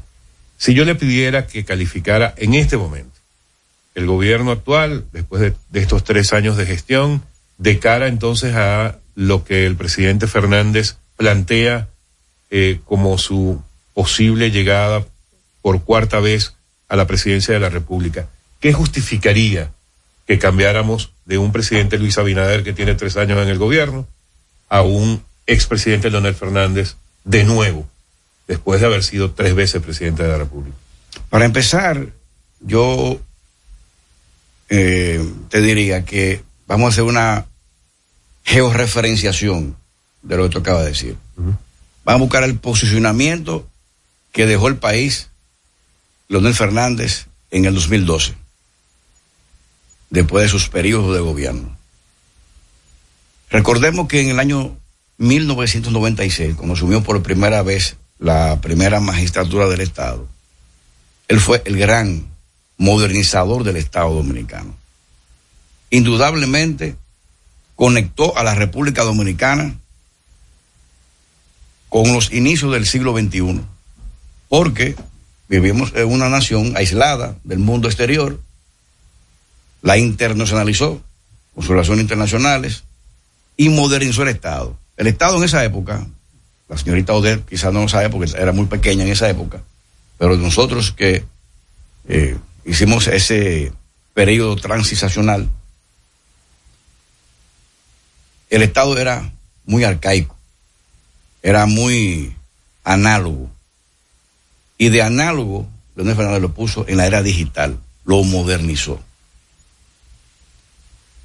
Habían crisis de, de, credibilidad en las instituciones del Estado y Leonel le devolvió la credibilidad a las instituciones del Estado. Luego fue el gran promotor del crecimiento económico sostenido entre un 7 y un 11% de crecimiento económico, récord en América Latina. Cuando la segunda vez llega al poder, 2004, recibe con un país en crisis económica por la, el derrumbamiento bancario en, 2008, en, la en- crisis. en- en efecto dominó, fueron varios bancos que quebraron. Y además, eso, eso provocó un aumento de la criminalidad, o sea, una- un problema de inseguridad pública que se mantenía en la primera prioridad y preocupación en todas las encuestas del pueblo dominicano, como está al efecto como está hoy en día. Se inició un plan de seguridad democrática y fue exitoso en el manejo de la crisis de seguridad pública a tal punto de que el país en el 2008 ya era la ciudad más segura de América Latina. Y en el aspecto económico recuperó de una vez en la credibilidad que él da como manejador de los de la Banco de Economía del Estado, recuperó seguido la moneda de un 60 por 1 a un 27 por 1 y otra vez empezó de un decrecimiento económico de un menos 2%, otra lo llevó a un 7 o 8% de crecimiento económico. O sea, manejó bien la crisis. Enfrentó después una segunda crisis global, como la tenemos hoy en el mundo, 2008, con el impacto expansivo de la del derrumbe inmobiliario en los Estados Unidos. Continuó también eh, siendo exitoso en ese manejo de, esa gran crisis. De suerte que todas las crisis que ha manejado Leonel Fernández ha salido exitoso. Entonces modernizó también, obviamente, el país con los elevados, con el metro de Santo Domingo, eh, con los túneles, modificó el rostro de la ciudad.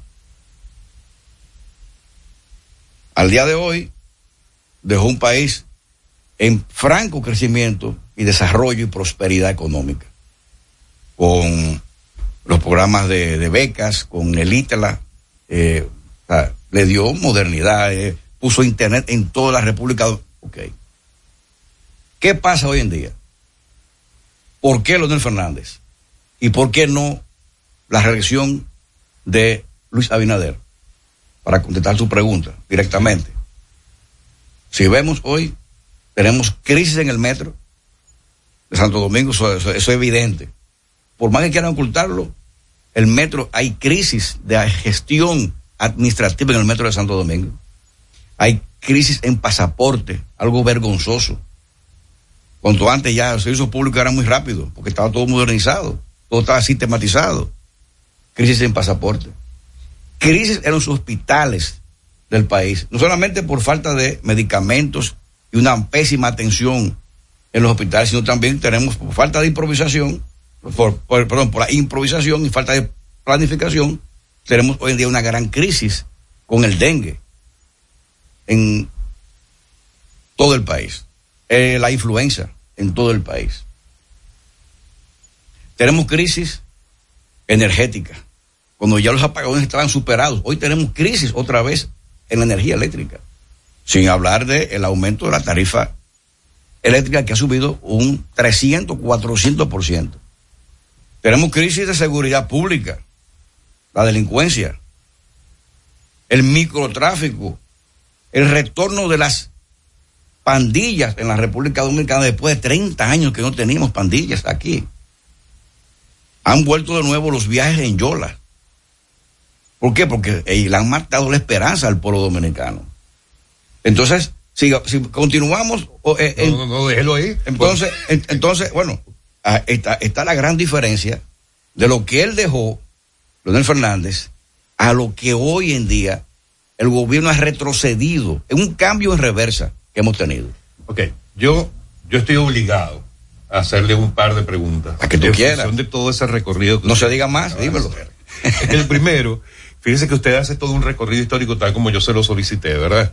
De la, la- la- las distintas gestiones del presidente Fernández desde que llegó la primera vez en el año 96 hasta el 2012. Eh, y eso me sonó a historia.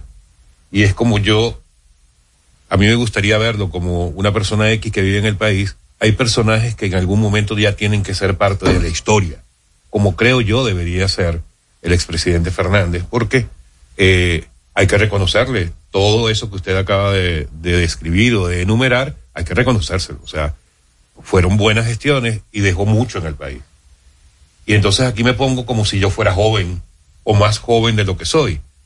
Y entonces hago la pregunta, pero ¿por qué una persona que ya fue presidente en tres oportunidades, que ya tiene todo ese legado, que muy probablemente tiene mucho más que dar a nivel internacional representando al país en organismos como la OEA, la ONU o cualquier otro que a él eh, le parezca bien, en lugar de insistir por cuarta vez en ser presidente de la República.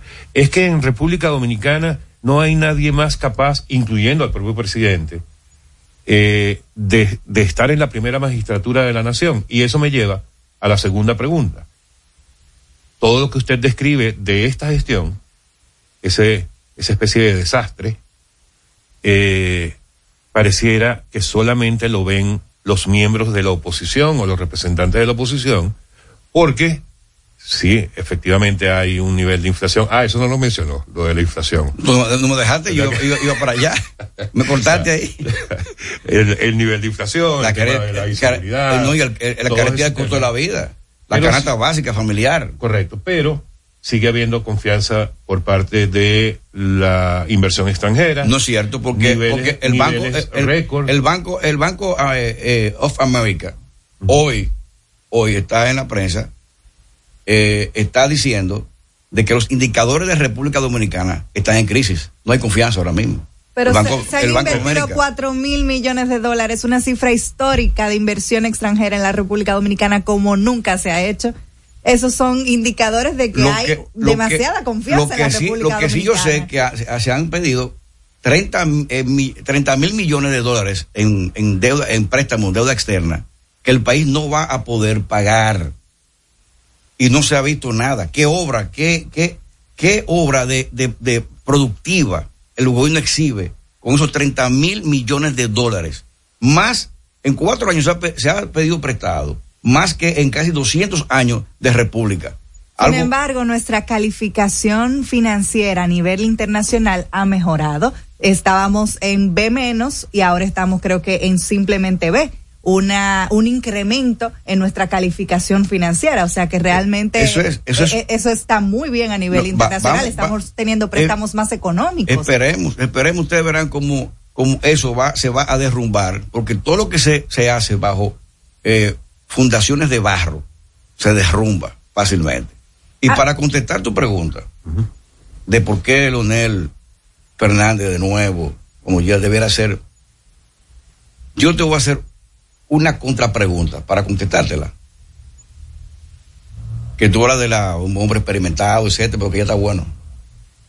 Si, yo te, si tú tienes a tu padre enfermo, o un hijo enfermo, Dios no quiera, y hay que hacer una operación de corazón abierto, tú tienes dos opciones. Tú vas a donde un médico, cirujano, recién graduado de la universidad, o tú buscas a un médico experimentado que tiene no sé cuántas operaciones. No, yo pondría al, al recién graduado a operar con el, con el No, no, experimentado tú tienes- no, no, no, al lado busquemos, asesorándolo. busquemos, no, busquemos, no, hay dos opciones, porque vamos en una elección, estamos en elecciones. O tengo un bisoño que no sabe nada, o tengo yo en medio de crisis, porque estamos en una crisis, en medio de una crisis, yo tengo ahí al recurso más experimentado, más capaz que tiene el país. ¿A cuál tú eliges una crisis? O un piloto. Yo elijo al más experimentado, porque eh, cuando hay crisis no se puede inventar. Cuando un mar está en calma, hay un proverbio muy, muy naval que dice, cuando el mar está en calma, el capitán se dedica al estudio de las artes navales, a estudiar, y pone ahí a un cadete que, que conduzca la nave. Pero cuando el mar está en tempestad, ahí se aprueba el temple de experiencia del capitán. De suerte que cuando eh, el, país está en crisis, como hay ahora muchas crisis, lo que se requiere es de un capitán avesado, experimentado, con capacidad este, es suficiente para poder llevar la nave a un puerto seguro y que no naufrague. Entonces el país está en crisis y se requiere una capitanía de la experiencia, de la capacidad eh, experimentada del doctor Leonel Fernández. ¿Tenemos que hacer una pausa? Sí. No es que estoy evadiendo lo que estamos hablando. Amigos, estamos con el mayor general Rafael Guillermo Guzmán Fermín en No se diga más a través de Top Latina. Ya regresamos. Usted escucha No se diga más en Top Latina. Top Latina. Yo estoy creciendo fuerte Y yo, con Chocorrica, con chocorrica, con Chocorrica. Qué cosa buena. Yo estoy como un torito y yo, como una estrella, en nuestra casa. Tomamos todos Chocorrica. Qué cosa buena. Cuando nos cuidamos unos a otros, hay comunidad. Donde hay comunidad, hay más oportunidades. Donde hay más oportunidades, se vive mejor. Por eso en Grupo Punta Cana trabajamos diariamente de la mano con nuestra comunidad, con proyectos que garantizan el acceso a salud y educación, promoviendo la cultura y el respeto por el medio ambiente, porque el verdadero desarrollo solo es posible cuando es para todos. Grupo Punta Cana con la comunidad. Descubre más en www.grupopuntacana.com.do. Déjate atrapar, déjate, déjate atrapar por el patatú, por el, por el patatú.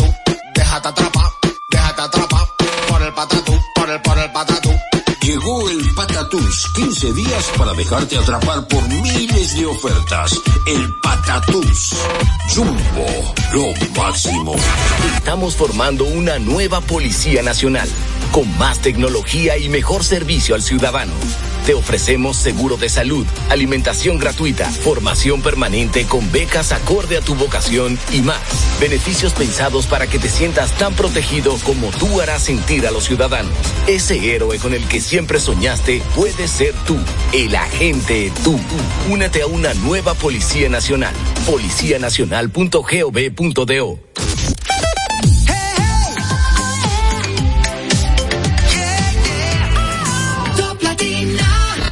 Interactúa con nosotros 809-542-1017.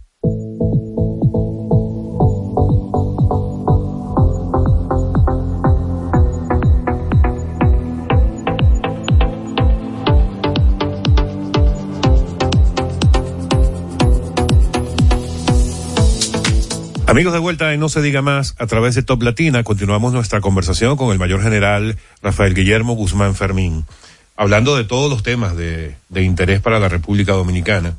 Y general, vamos a hablar de seguridad nacional, antes de hablar de seguridad ciudadana. Muy bien. Tenemos en este momento un conflicto evidente eh, con Haití a raíz de la construcción, una decisión unilateral del país vecino de construir un canal del lado allá de la frontera en el río de Jabón. Ellos le llaman masacre. Una serie de medidas por parte del Estado, del gobierno dominicano, que entre otras cosas cerró completamente la frontera eh, y pone como condición para reabrirla que se detenga la construcción del canal.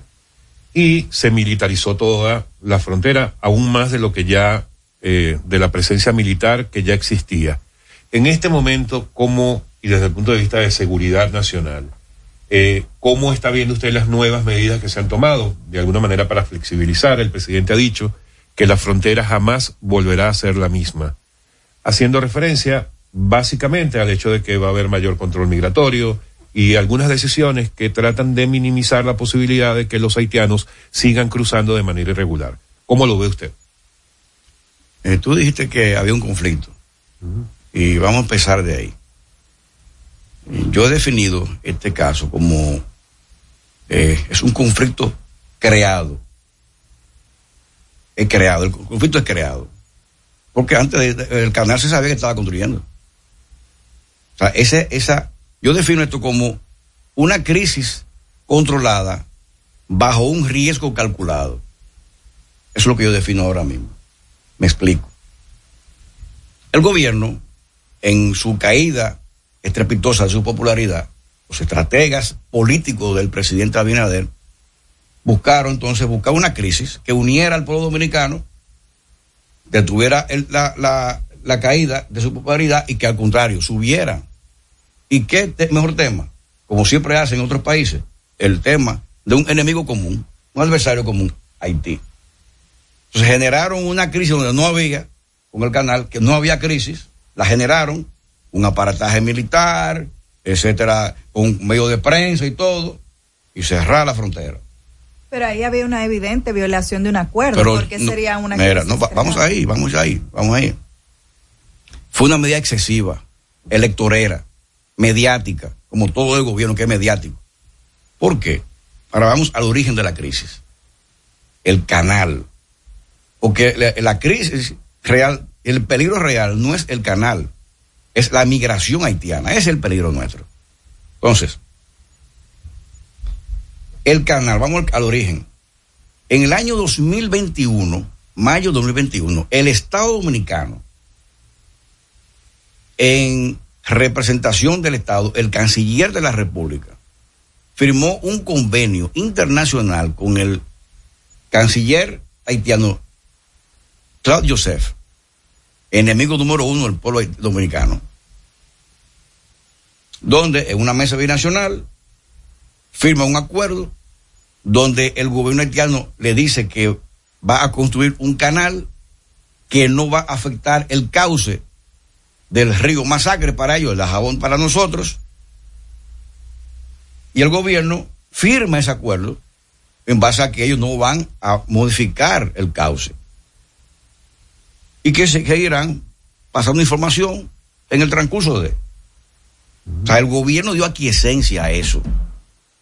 Y que no se comprometen a no modificar el cauce.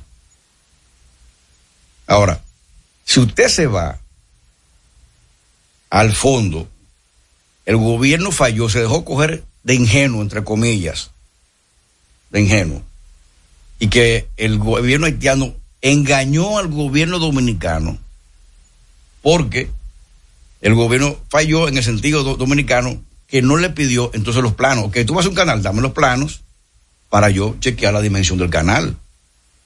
Y si le dan los planos, cualquier ingeniero hidráulico, yo soy ingeniero civil, vamos a hablar del, ingeniero ahorita, hubiera determinado que el canal es tan grande en su dimensión que se traga el flujo entero del río Masacre, de jabón para nosotros. Muy grande el- el- el canal. Entonces, aquí hay dos cosas. En el tratado, yo voy a hablar con abogados, que soy ahora. Yo soy ingeniero y abogado, las dos cosas. Aparte de policía. Usted algún día me tiene que explicar eso. Sí. Los ingenieros y abogados a mí Sí. nunca me ha... Sí. Este, en el artículo 10 del Tratado de Paz, Amistad Perpetua y Arbitraje del año 1929, que ha regido durante casi 100 años, sin ningún tipo de inconveniente, sin conflictos, dice ahí que ambas partes contratantes, o sea, ambas partes firmantes, República Dominicana y Haití, se comprometen a no alter- no modificar el cauce del río, pero también dice a no alterar el flujo del río, o sea, del uso hídrico. Son dos cosas. Ni el cauce modificarlo, ni alterar el flujo. Ahora, vamos a hablar el ingeniero que soy, que estudié hidráulica en INTEC. Hay tres cosas en ingeniería hidráulica. Una cosa es el cauce, otra es el caudal y otra es el flujo. Definámoslo. El cauce, el cauce es la concavidad de terreno, la hondura del terreno por donde pasa el flujo, o sea, la masa de agua, que puede ser un río, un riachuelo, un arroyo, una cañada, lo que sea, una recolita, lo que sea. Ese es el cauce, es la avenida del río. El flujo o corriente es la masa de agua, que el chorro de agua, la, el agua que pasa por ahí, que pasa por el cauce. Y el caudal es la cantidad de agua que pasa por ese cauce, o sea, la volumetría del agua. Entonces, dice el tratado en el artículo 10 que ninguna de las cosas, ni flujo ni cauce. ¿Y qué pasó ahí? Aquí se está violando, el, el- el gobierno haitiano está violando el tratado del 29 en cuanto al flujo, que lo está alterando. Pero ya, ya violó ayer el cauce, ya modificó el cauce, para que estemos claros. Ahora, si vamos al tratado, en su artículo 10, habla, te habla el abogado de nuevo. En el tratado, en su artículo 10, en su artículo 3, ahí te dice claramente que cuando hay una, diferencia entre ambos, ambos- ambos países por el uso hídrico, los recursos hídricos, te da las pautas de qué hacer. Dice ahí que si hay alguna diferencia, primero se vaya primero a la mesa binacional, al diálogo, para que haya un acuerdo entre ambas partes, para que haya una conciliación, dice ahora de conciliación, de conciliar entre ambas partes y e investigación técnica. Búsquense técnicos y, a- y que llegan a un convenio, o sea, concilien. Si eso no funciona, el segundo escalamiento sería la vía diplomática. Antes de llegar al tercer escalamiento, que es el arbitraje. Pero dentro de la vía diplomática hay varias fases de escalamiento. Tú te llamas al embajador y le protesta al embajador haitiano. Si eso no funciona, escriba una nota de protesta diplomática al gobierno haitiano formalmente. Que usted quiere que el, el canal lo detengan y que quieren a la mesa de negociación binacional. Pero déjame, déjame decirte. Y si eso no funciona, yo entonces llamo a los embajadores y a los cónsules. Los, retiro de allá y además dejo un escalado de negocio, si acaso, en Haití, como protesta. Si no, no funciona, pido una reunión de cancilleres de toda América Latina para yo poner el problema. Señores, yo tengo este problema, mire el acuerdo, están violando el tratado, mire dónde está el, el canal, ahí todo lo otro. Entonces, eh, y pongo en contexto todo. Yo, pues yo tengo una bitácora de todo lo que yo he hecho antes de, de- en, en ese escalamiento. Si no funciona, entonces yo cierro, en vez de, de cerrar la frontera militar, militar, que está prohibido en su artículo número uno, donde dice que prohíbe la guerra o la violencia, artículo número uno, lo prohíbe. Pero ahí no hay ni guerra ni Pero, violencia. no, pero, pero, pero hay una intimidación, es una, una, vi- una violencia, porque estemos claros. Entonces, entonces, ¿qué pasa? Pido entonces, en vez de cerrar la frontera económica y, militar, y mi- militarizarla, yo lo que hago es cierro la frontera financiera, sin afectar a los dominicanos. ¿A cuál? Cierro entonces, aquí hay cuentas bancarias de millonarios haitianos con cuentas dudosas en República Dominicana en dólares y en pesos. Se la bloqueo todita. Como ha hecho Rusia con, como Estados Unidos con Rusia.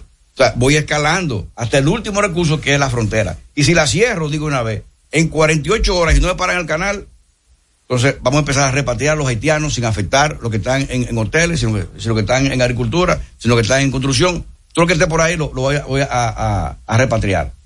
Pero eso no ha pasado. Ahora, ¿qué, ha ocurrido? Ya para concluir con, el tema. Yo me veo, yo me llevo por resultados.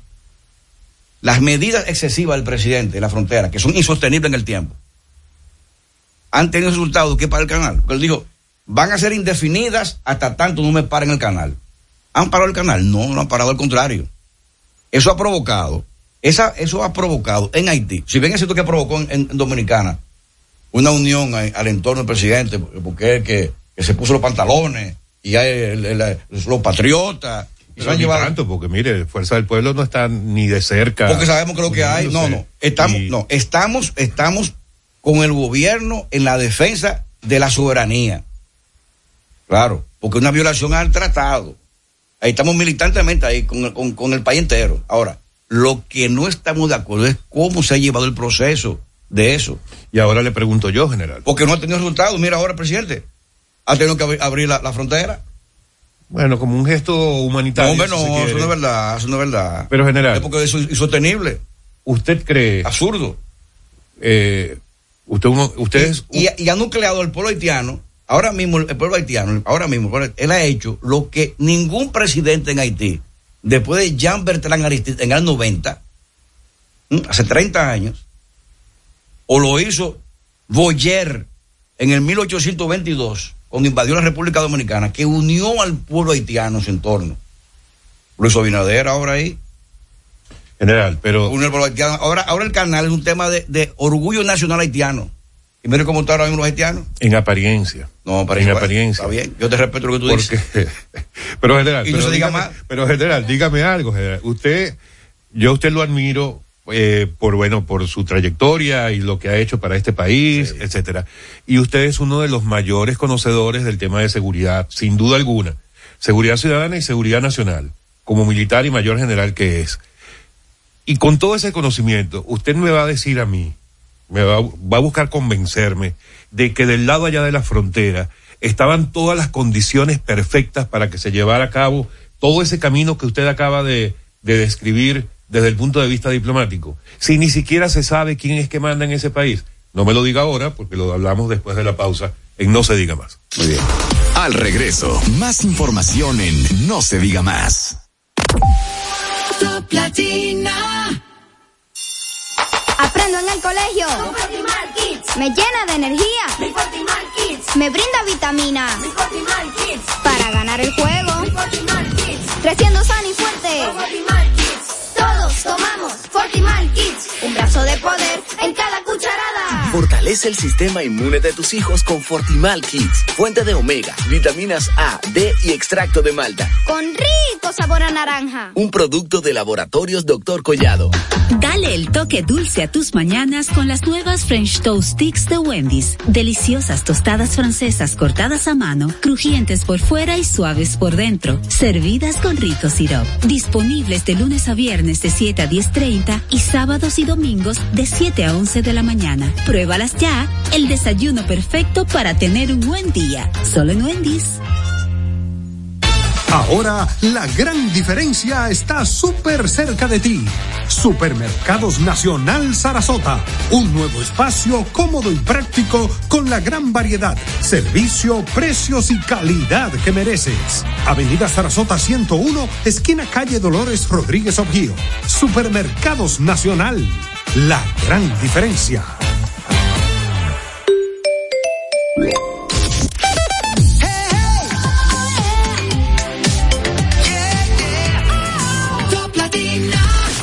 Síguenos en las redes sociales. Arroba no se diga más radio. Seguimos conectados con ustedes en No se diga más por Top Latina.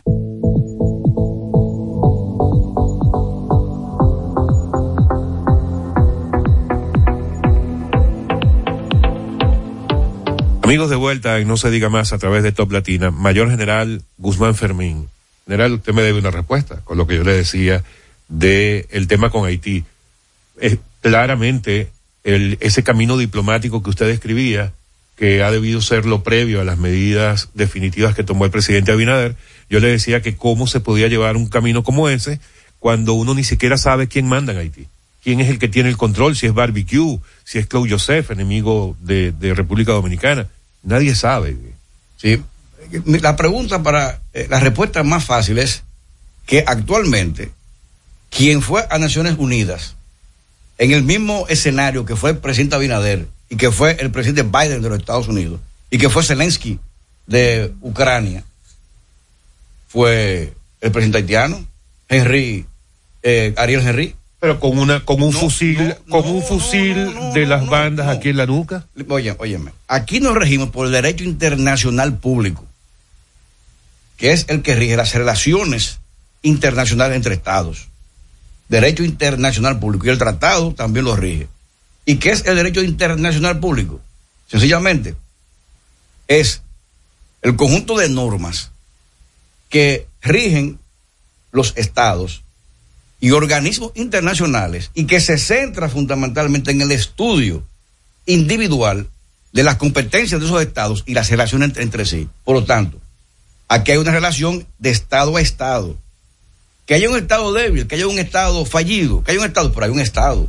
Y el representante del estado es Bueno, hay un primer ministro, digamos. Ok, porque pero, pero, pero es, faltan es- otras instituciones para conformar el Estado. pero legalmente, legalmente ante el mundo hay un primer ministro. y ante el derecho internacional, que es el que rige el mundo, es las relaciones entre los estados del mundo, es el presidente, es el primer ministro haitiano. Ahora bien, para yo agotar en cualquier instancia del derecho internacional legal ante un arbitraje internacional, yo tengo que agotar los procedimientos legales, o sea, lo que se llama el debido proceso, para yo tener una bitácora del debido proceso, que yo he, agotado todos los recursos legales para yo poder exigir entonces ante un arbitraje una demanda internacional, que tengo que ago- agotar. Si no lo tengo, ese proceso lo pierdo. O sea, es como tú, tú tienes un, un caso legal que, que, sea el abogado un delincuente. Pero no, pero espérate.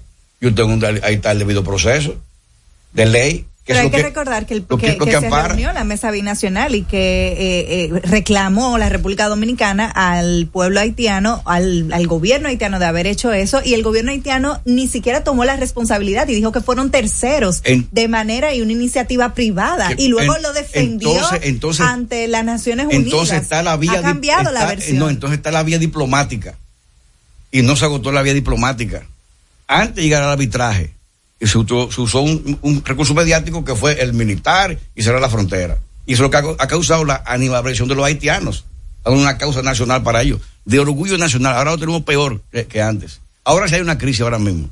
General, lamentablemente vamos a tener Sí, muy bien. que dejar a un lado el tema de Haití porque no podemos terminar el programa con usted acá sin hablar de seguridad ciudadana.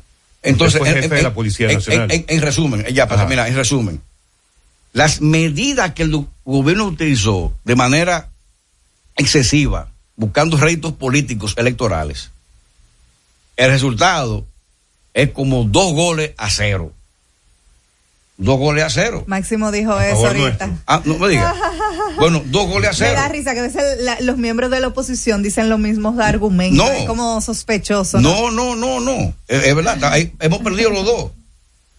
Ok, se continúa. General, Sí. a mí me causa la curiosidad, ya vamos, ya vamos a hablar de seguridad ciudadana y la policía y todo esto, pero me causa curiosidad que usted en todo ese recorrido de las cosas buenas de los gobiernos anteriores no hizo referencia a los gobiernos de Danilo Medina. ¿Cómo fueron los gobiernos de Danilo Medina? Bueno, el gobierno de Danilo Medina fueron, en realidad, a nivel de desarrollo económico fueron buenos. Fueron buenos. Claro que sí, fueron buenos.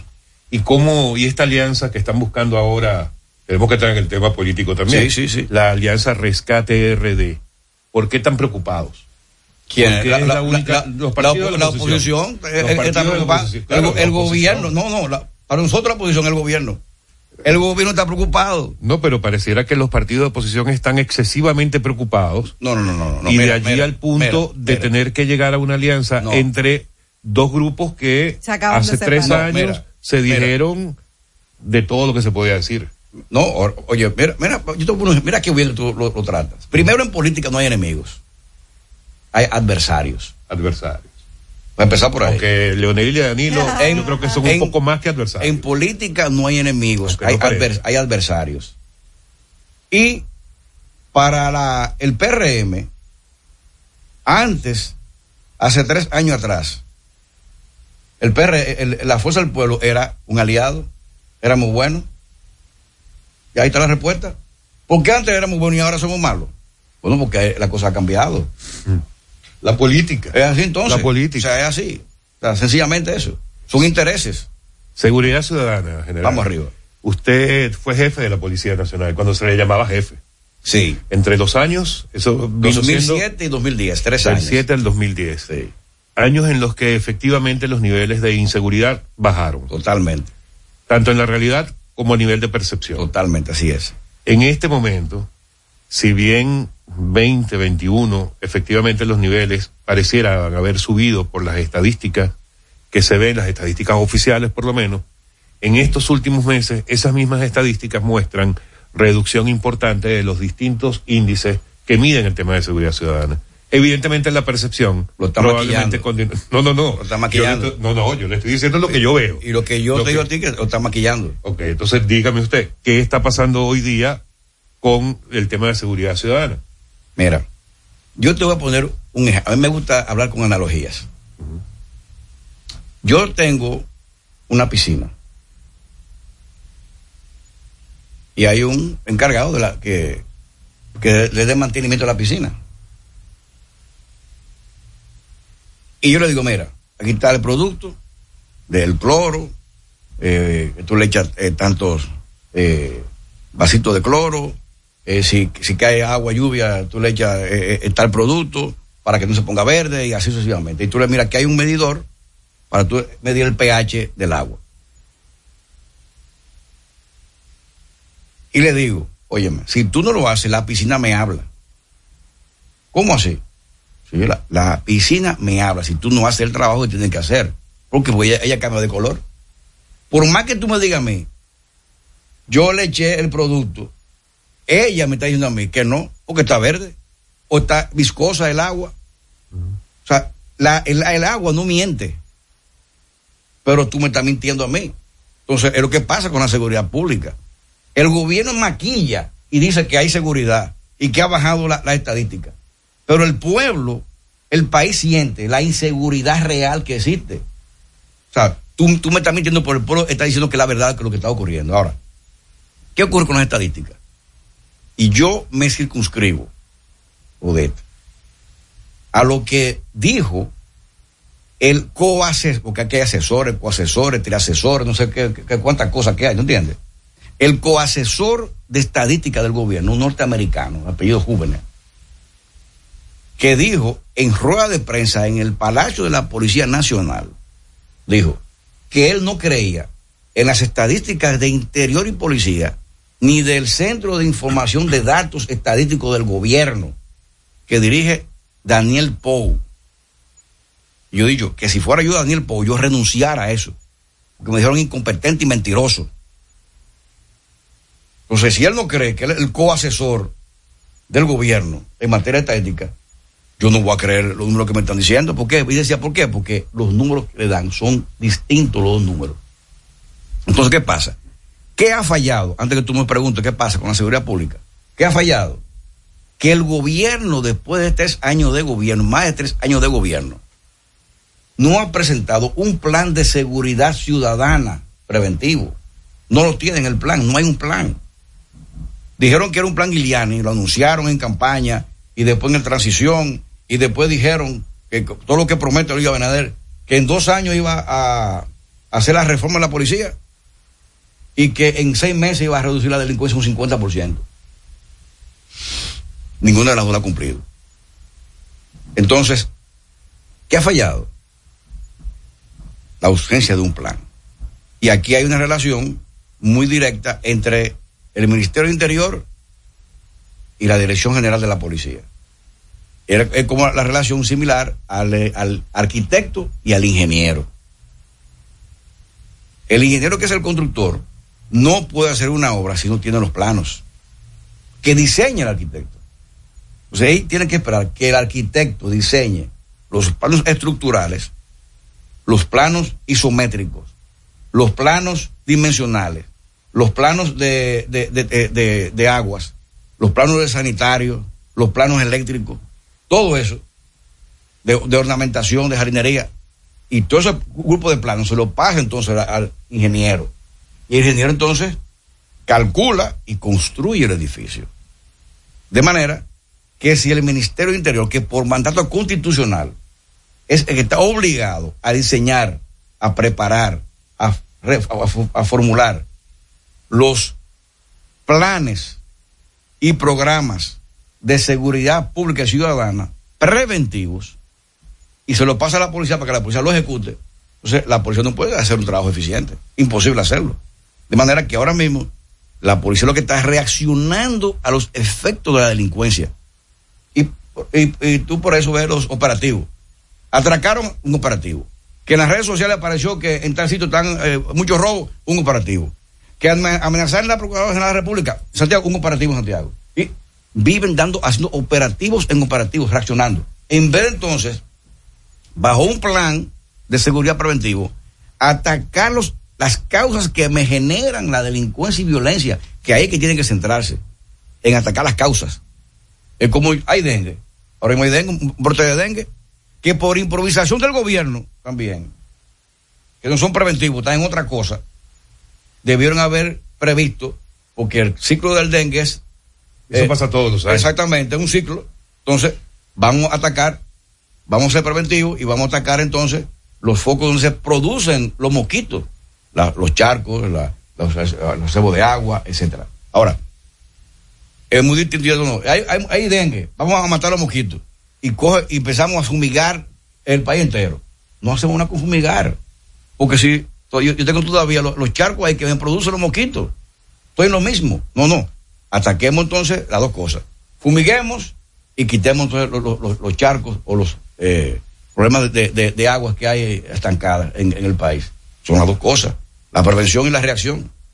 General, lamentablemente, mire la hora. Se nos fue, pero no quiero dejar de preguntarle por la reforma policial. O sea, hay una, ha habido una serie de medidas que en una primera etapa eh, se ha enfocado en mejorar las condiciones de los funcionarios policiales eh, y por otra el tema educativo. De hecho, hoy, por ejemplo, a las 10 de la mañana hay una convocatoria para la inauguración de un, de un nuevo centro de formación de policías que, que va a abrir en Nagua. Y se está buscando nuevos policías. Se dice que eh, quieren, tienen una meta de 3.000 eh, conscriptos, es que le llaman. Sí. Eh, por año para alcanzar algo así como 12.000, 15.000 funcionarios en los próximos 4 o 5 años. Ese tipo de acciones tampoco están bien, tampoco desde el punto de vista, a usted hay que creerle porque usted estuvo allí dirigiendo la policía. A mí me parece que esas son acciones muy positivas por lo menos a mediano y largo plazo. Porque la verdad es que los policías yo no sé cómo vivían aquí, con un sueldo de, de 7 mil pesos y, y unas condiciones realmente deplorables desde el punto de vista de condiciones laborales. ¿no? Sí, realmente es correcto. Y bueno, el presidente, eh, como fue un novato cuando asumió la jefatura del Estado, sin experiencia ninguna, cuando él dijo que en dos años iba a reformar la policía, yo le dije que no, eso era imposible.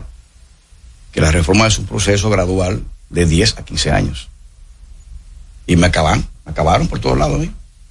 Sin embargo, ya él se da cuenta en sus tres años de gobierno que es imposible hacerlo en dos años. Entonces ya le está preparado un plan ya a largo plazo y a mediano plazo. Y se han visto algunos cambios, por supuesto, en el nivel salarial. De, eh, eh, yo tengo, yo reconozco que ha invertido mucho en la policía. Claro que sí. Lo reconozco. Ha invertido mucho en la policía. Y él tiene la decisión de cambiar la policía. Eso es loable. Pero, lamentablemente, tiene malos asesores. Porque yo he dicho que los presidentes no se equivocan, los mal asesoran. Los mal asesoran. Entonces, por ejemplo, en el centro de formación de, de Nagua, que tú lo ac- acabas de decir, muy, muy contento, y, ¿verdad? yo estoy Claro. leyendo- yo estoy Está bien, leyendo una, pero- una información del listín diario, mire, ahí de hoy, dice. ese de hoy. De hoy, de hoy. De hoy, Este imagínate. está hoy. Como es de hoy. Y sí me contenta. La señorita Odette. escuela. ¿Eh? Sí, de hoy. Para que después no hablemos más. ¿Verdad? Este. En Nagua. ¿Por qué un centro de formación en Nagua? Pagando más de 400 y tantos millones de pesos. Pero no se me vaya por pero otra vía, espérate, pero general, espérate, pero pero- espérate. Pero espérate, pero espérate, pero espérate. Eso, óyeme, es alquilando, alquilando, porque ni siquiera del Estado, un, un alquiler para un hotel en Agua, donde la mayoría de los policías que ingresan a la institución, los aspirantes a policía, Nagua está en el Cibao, ¿eh?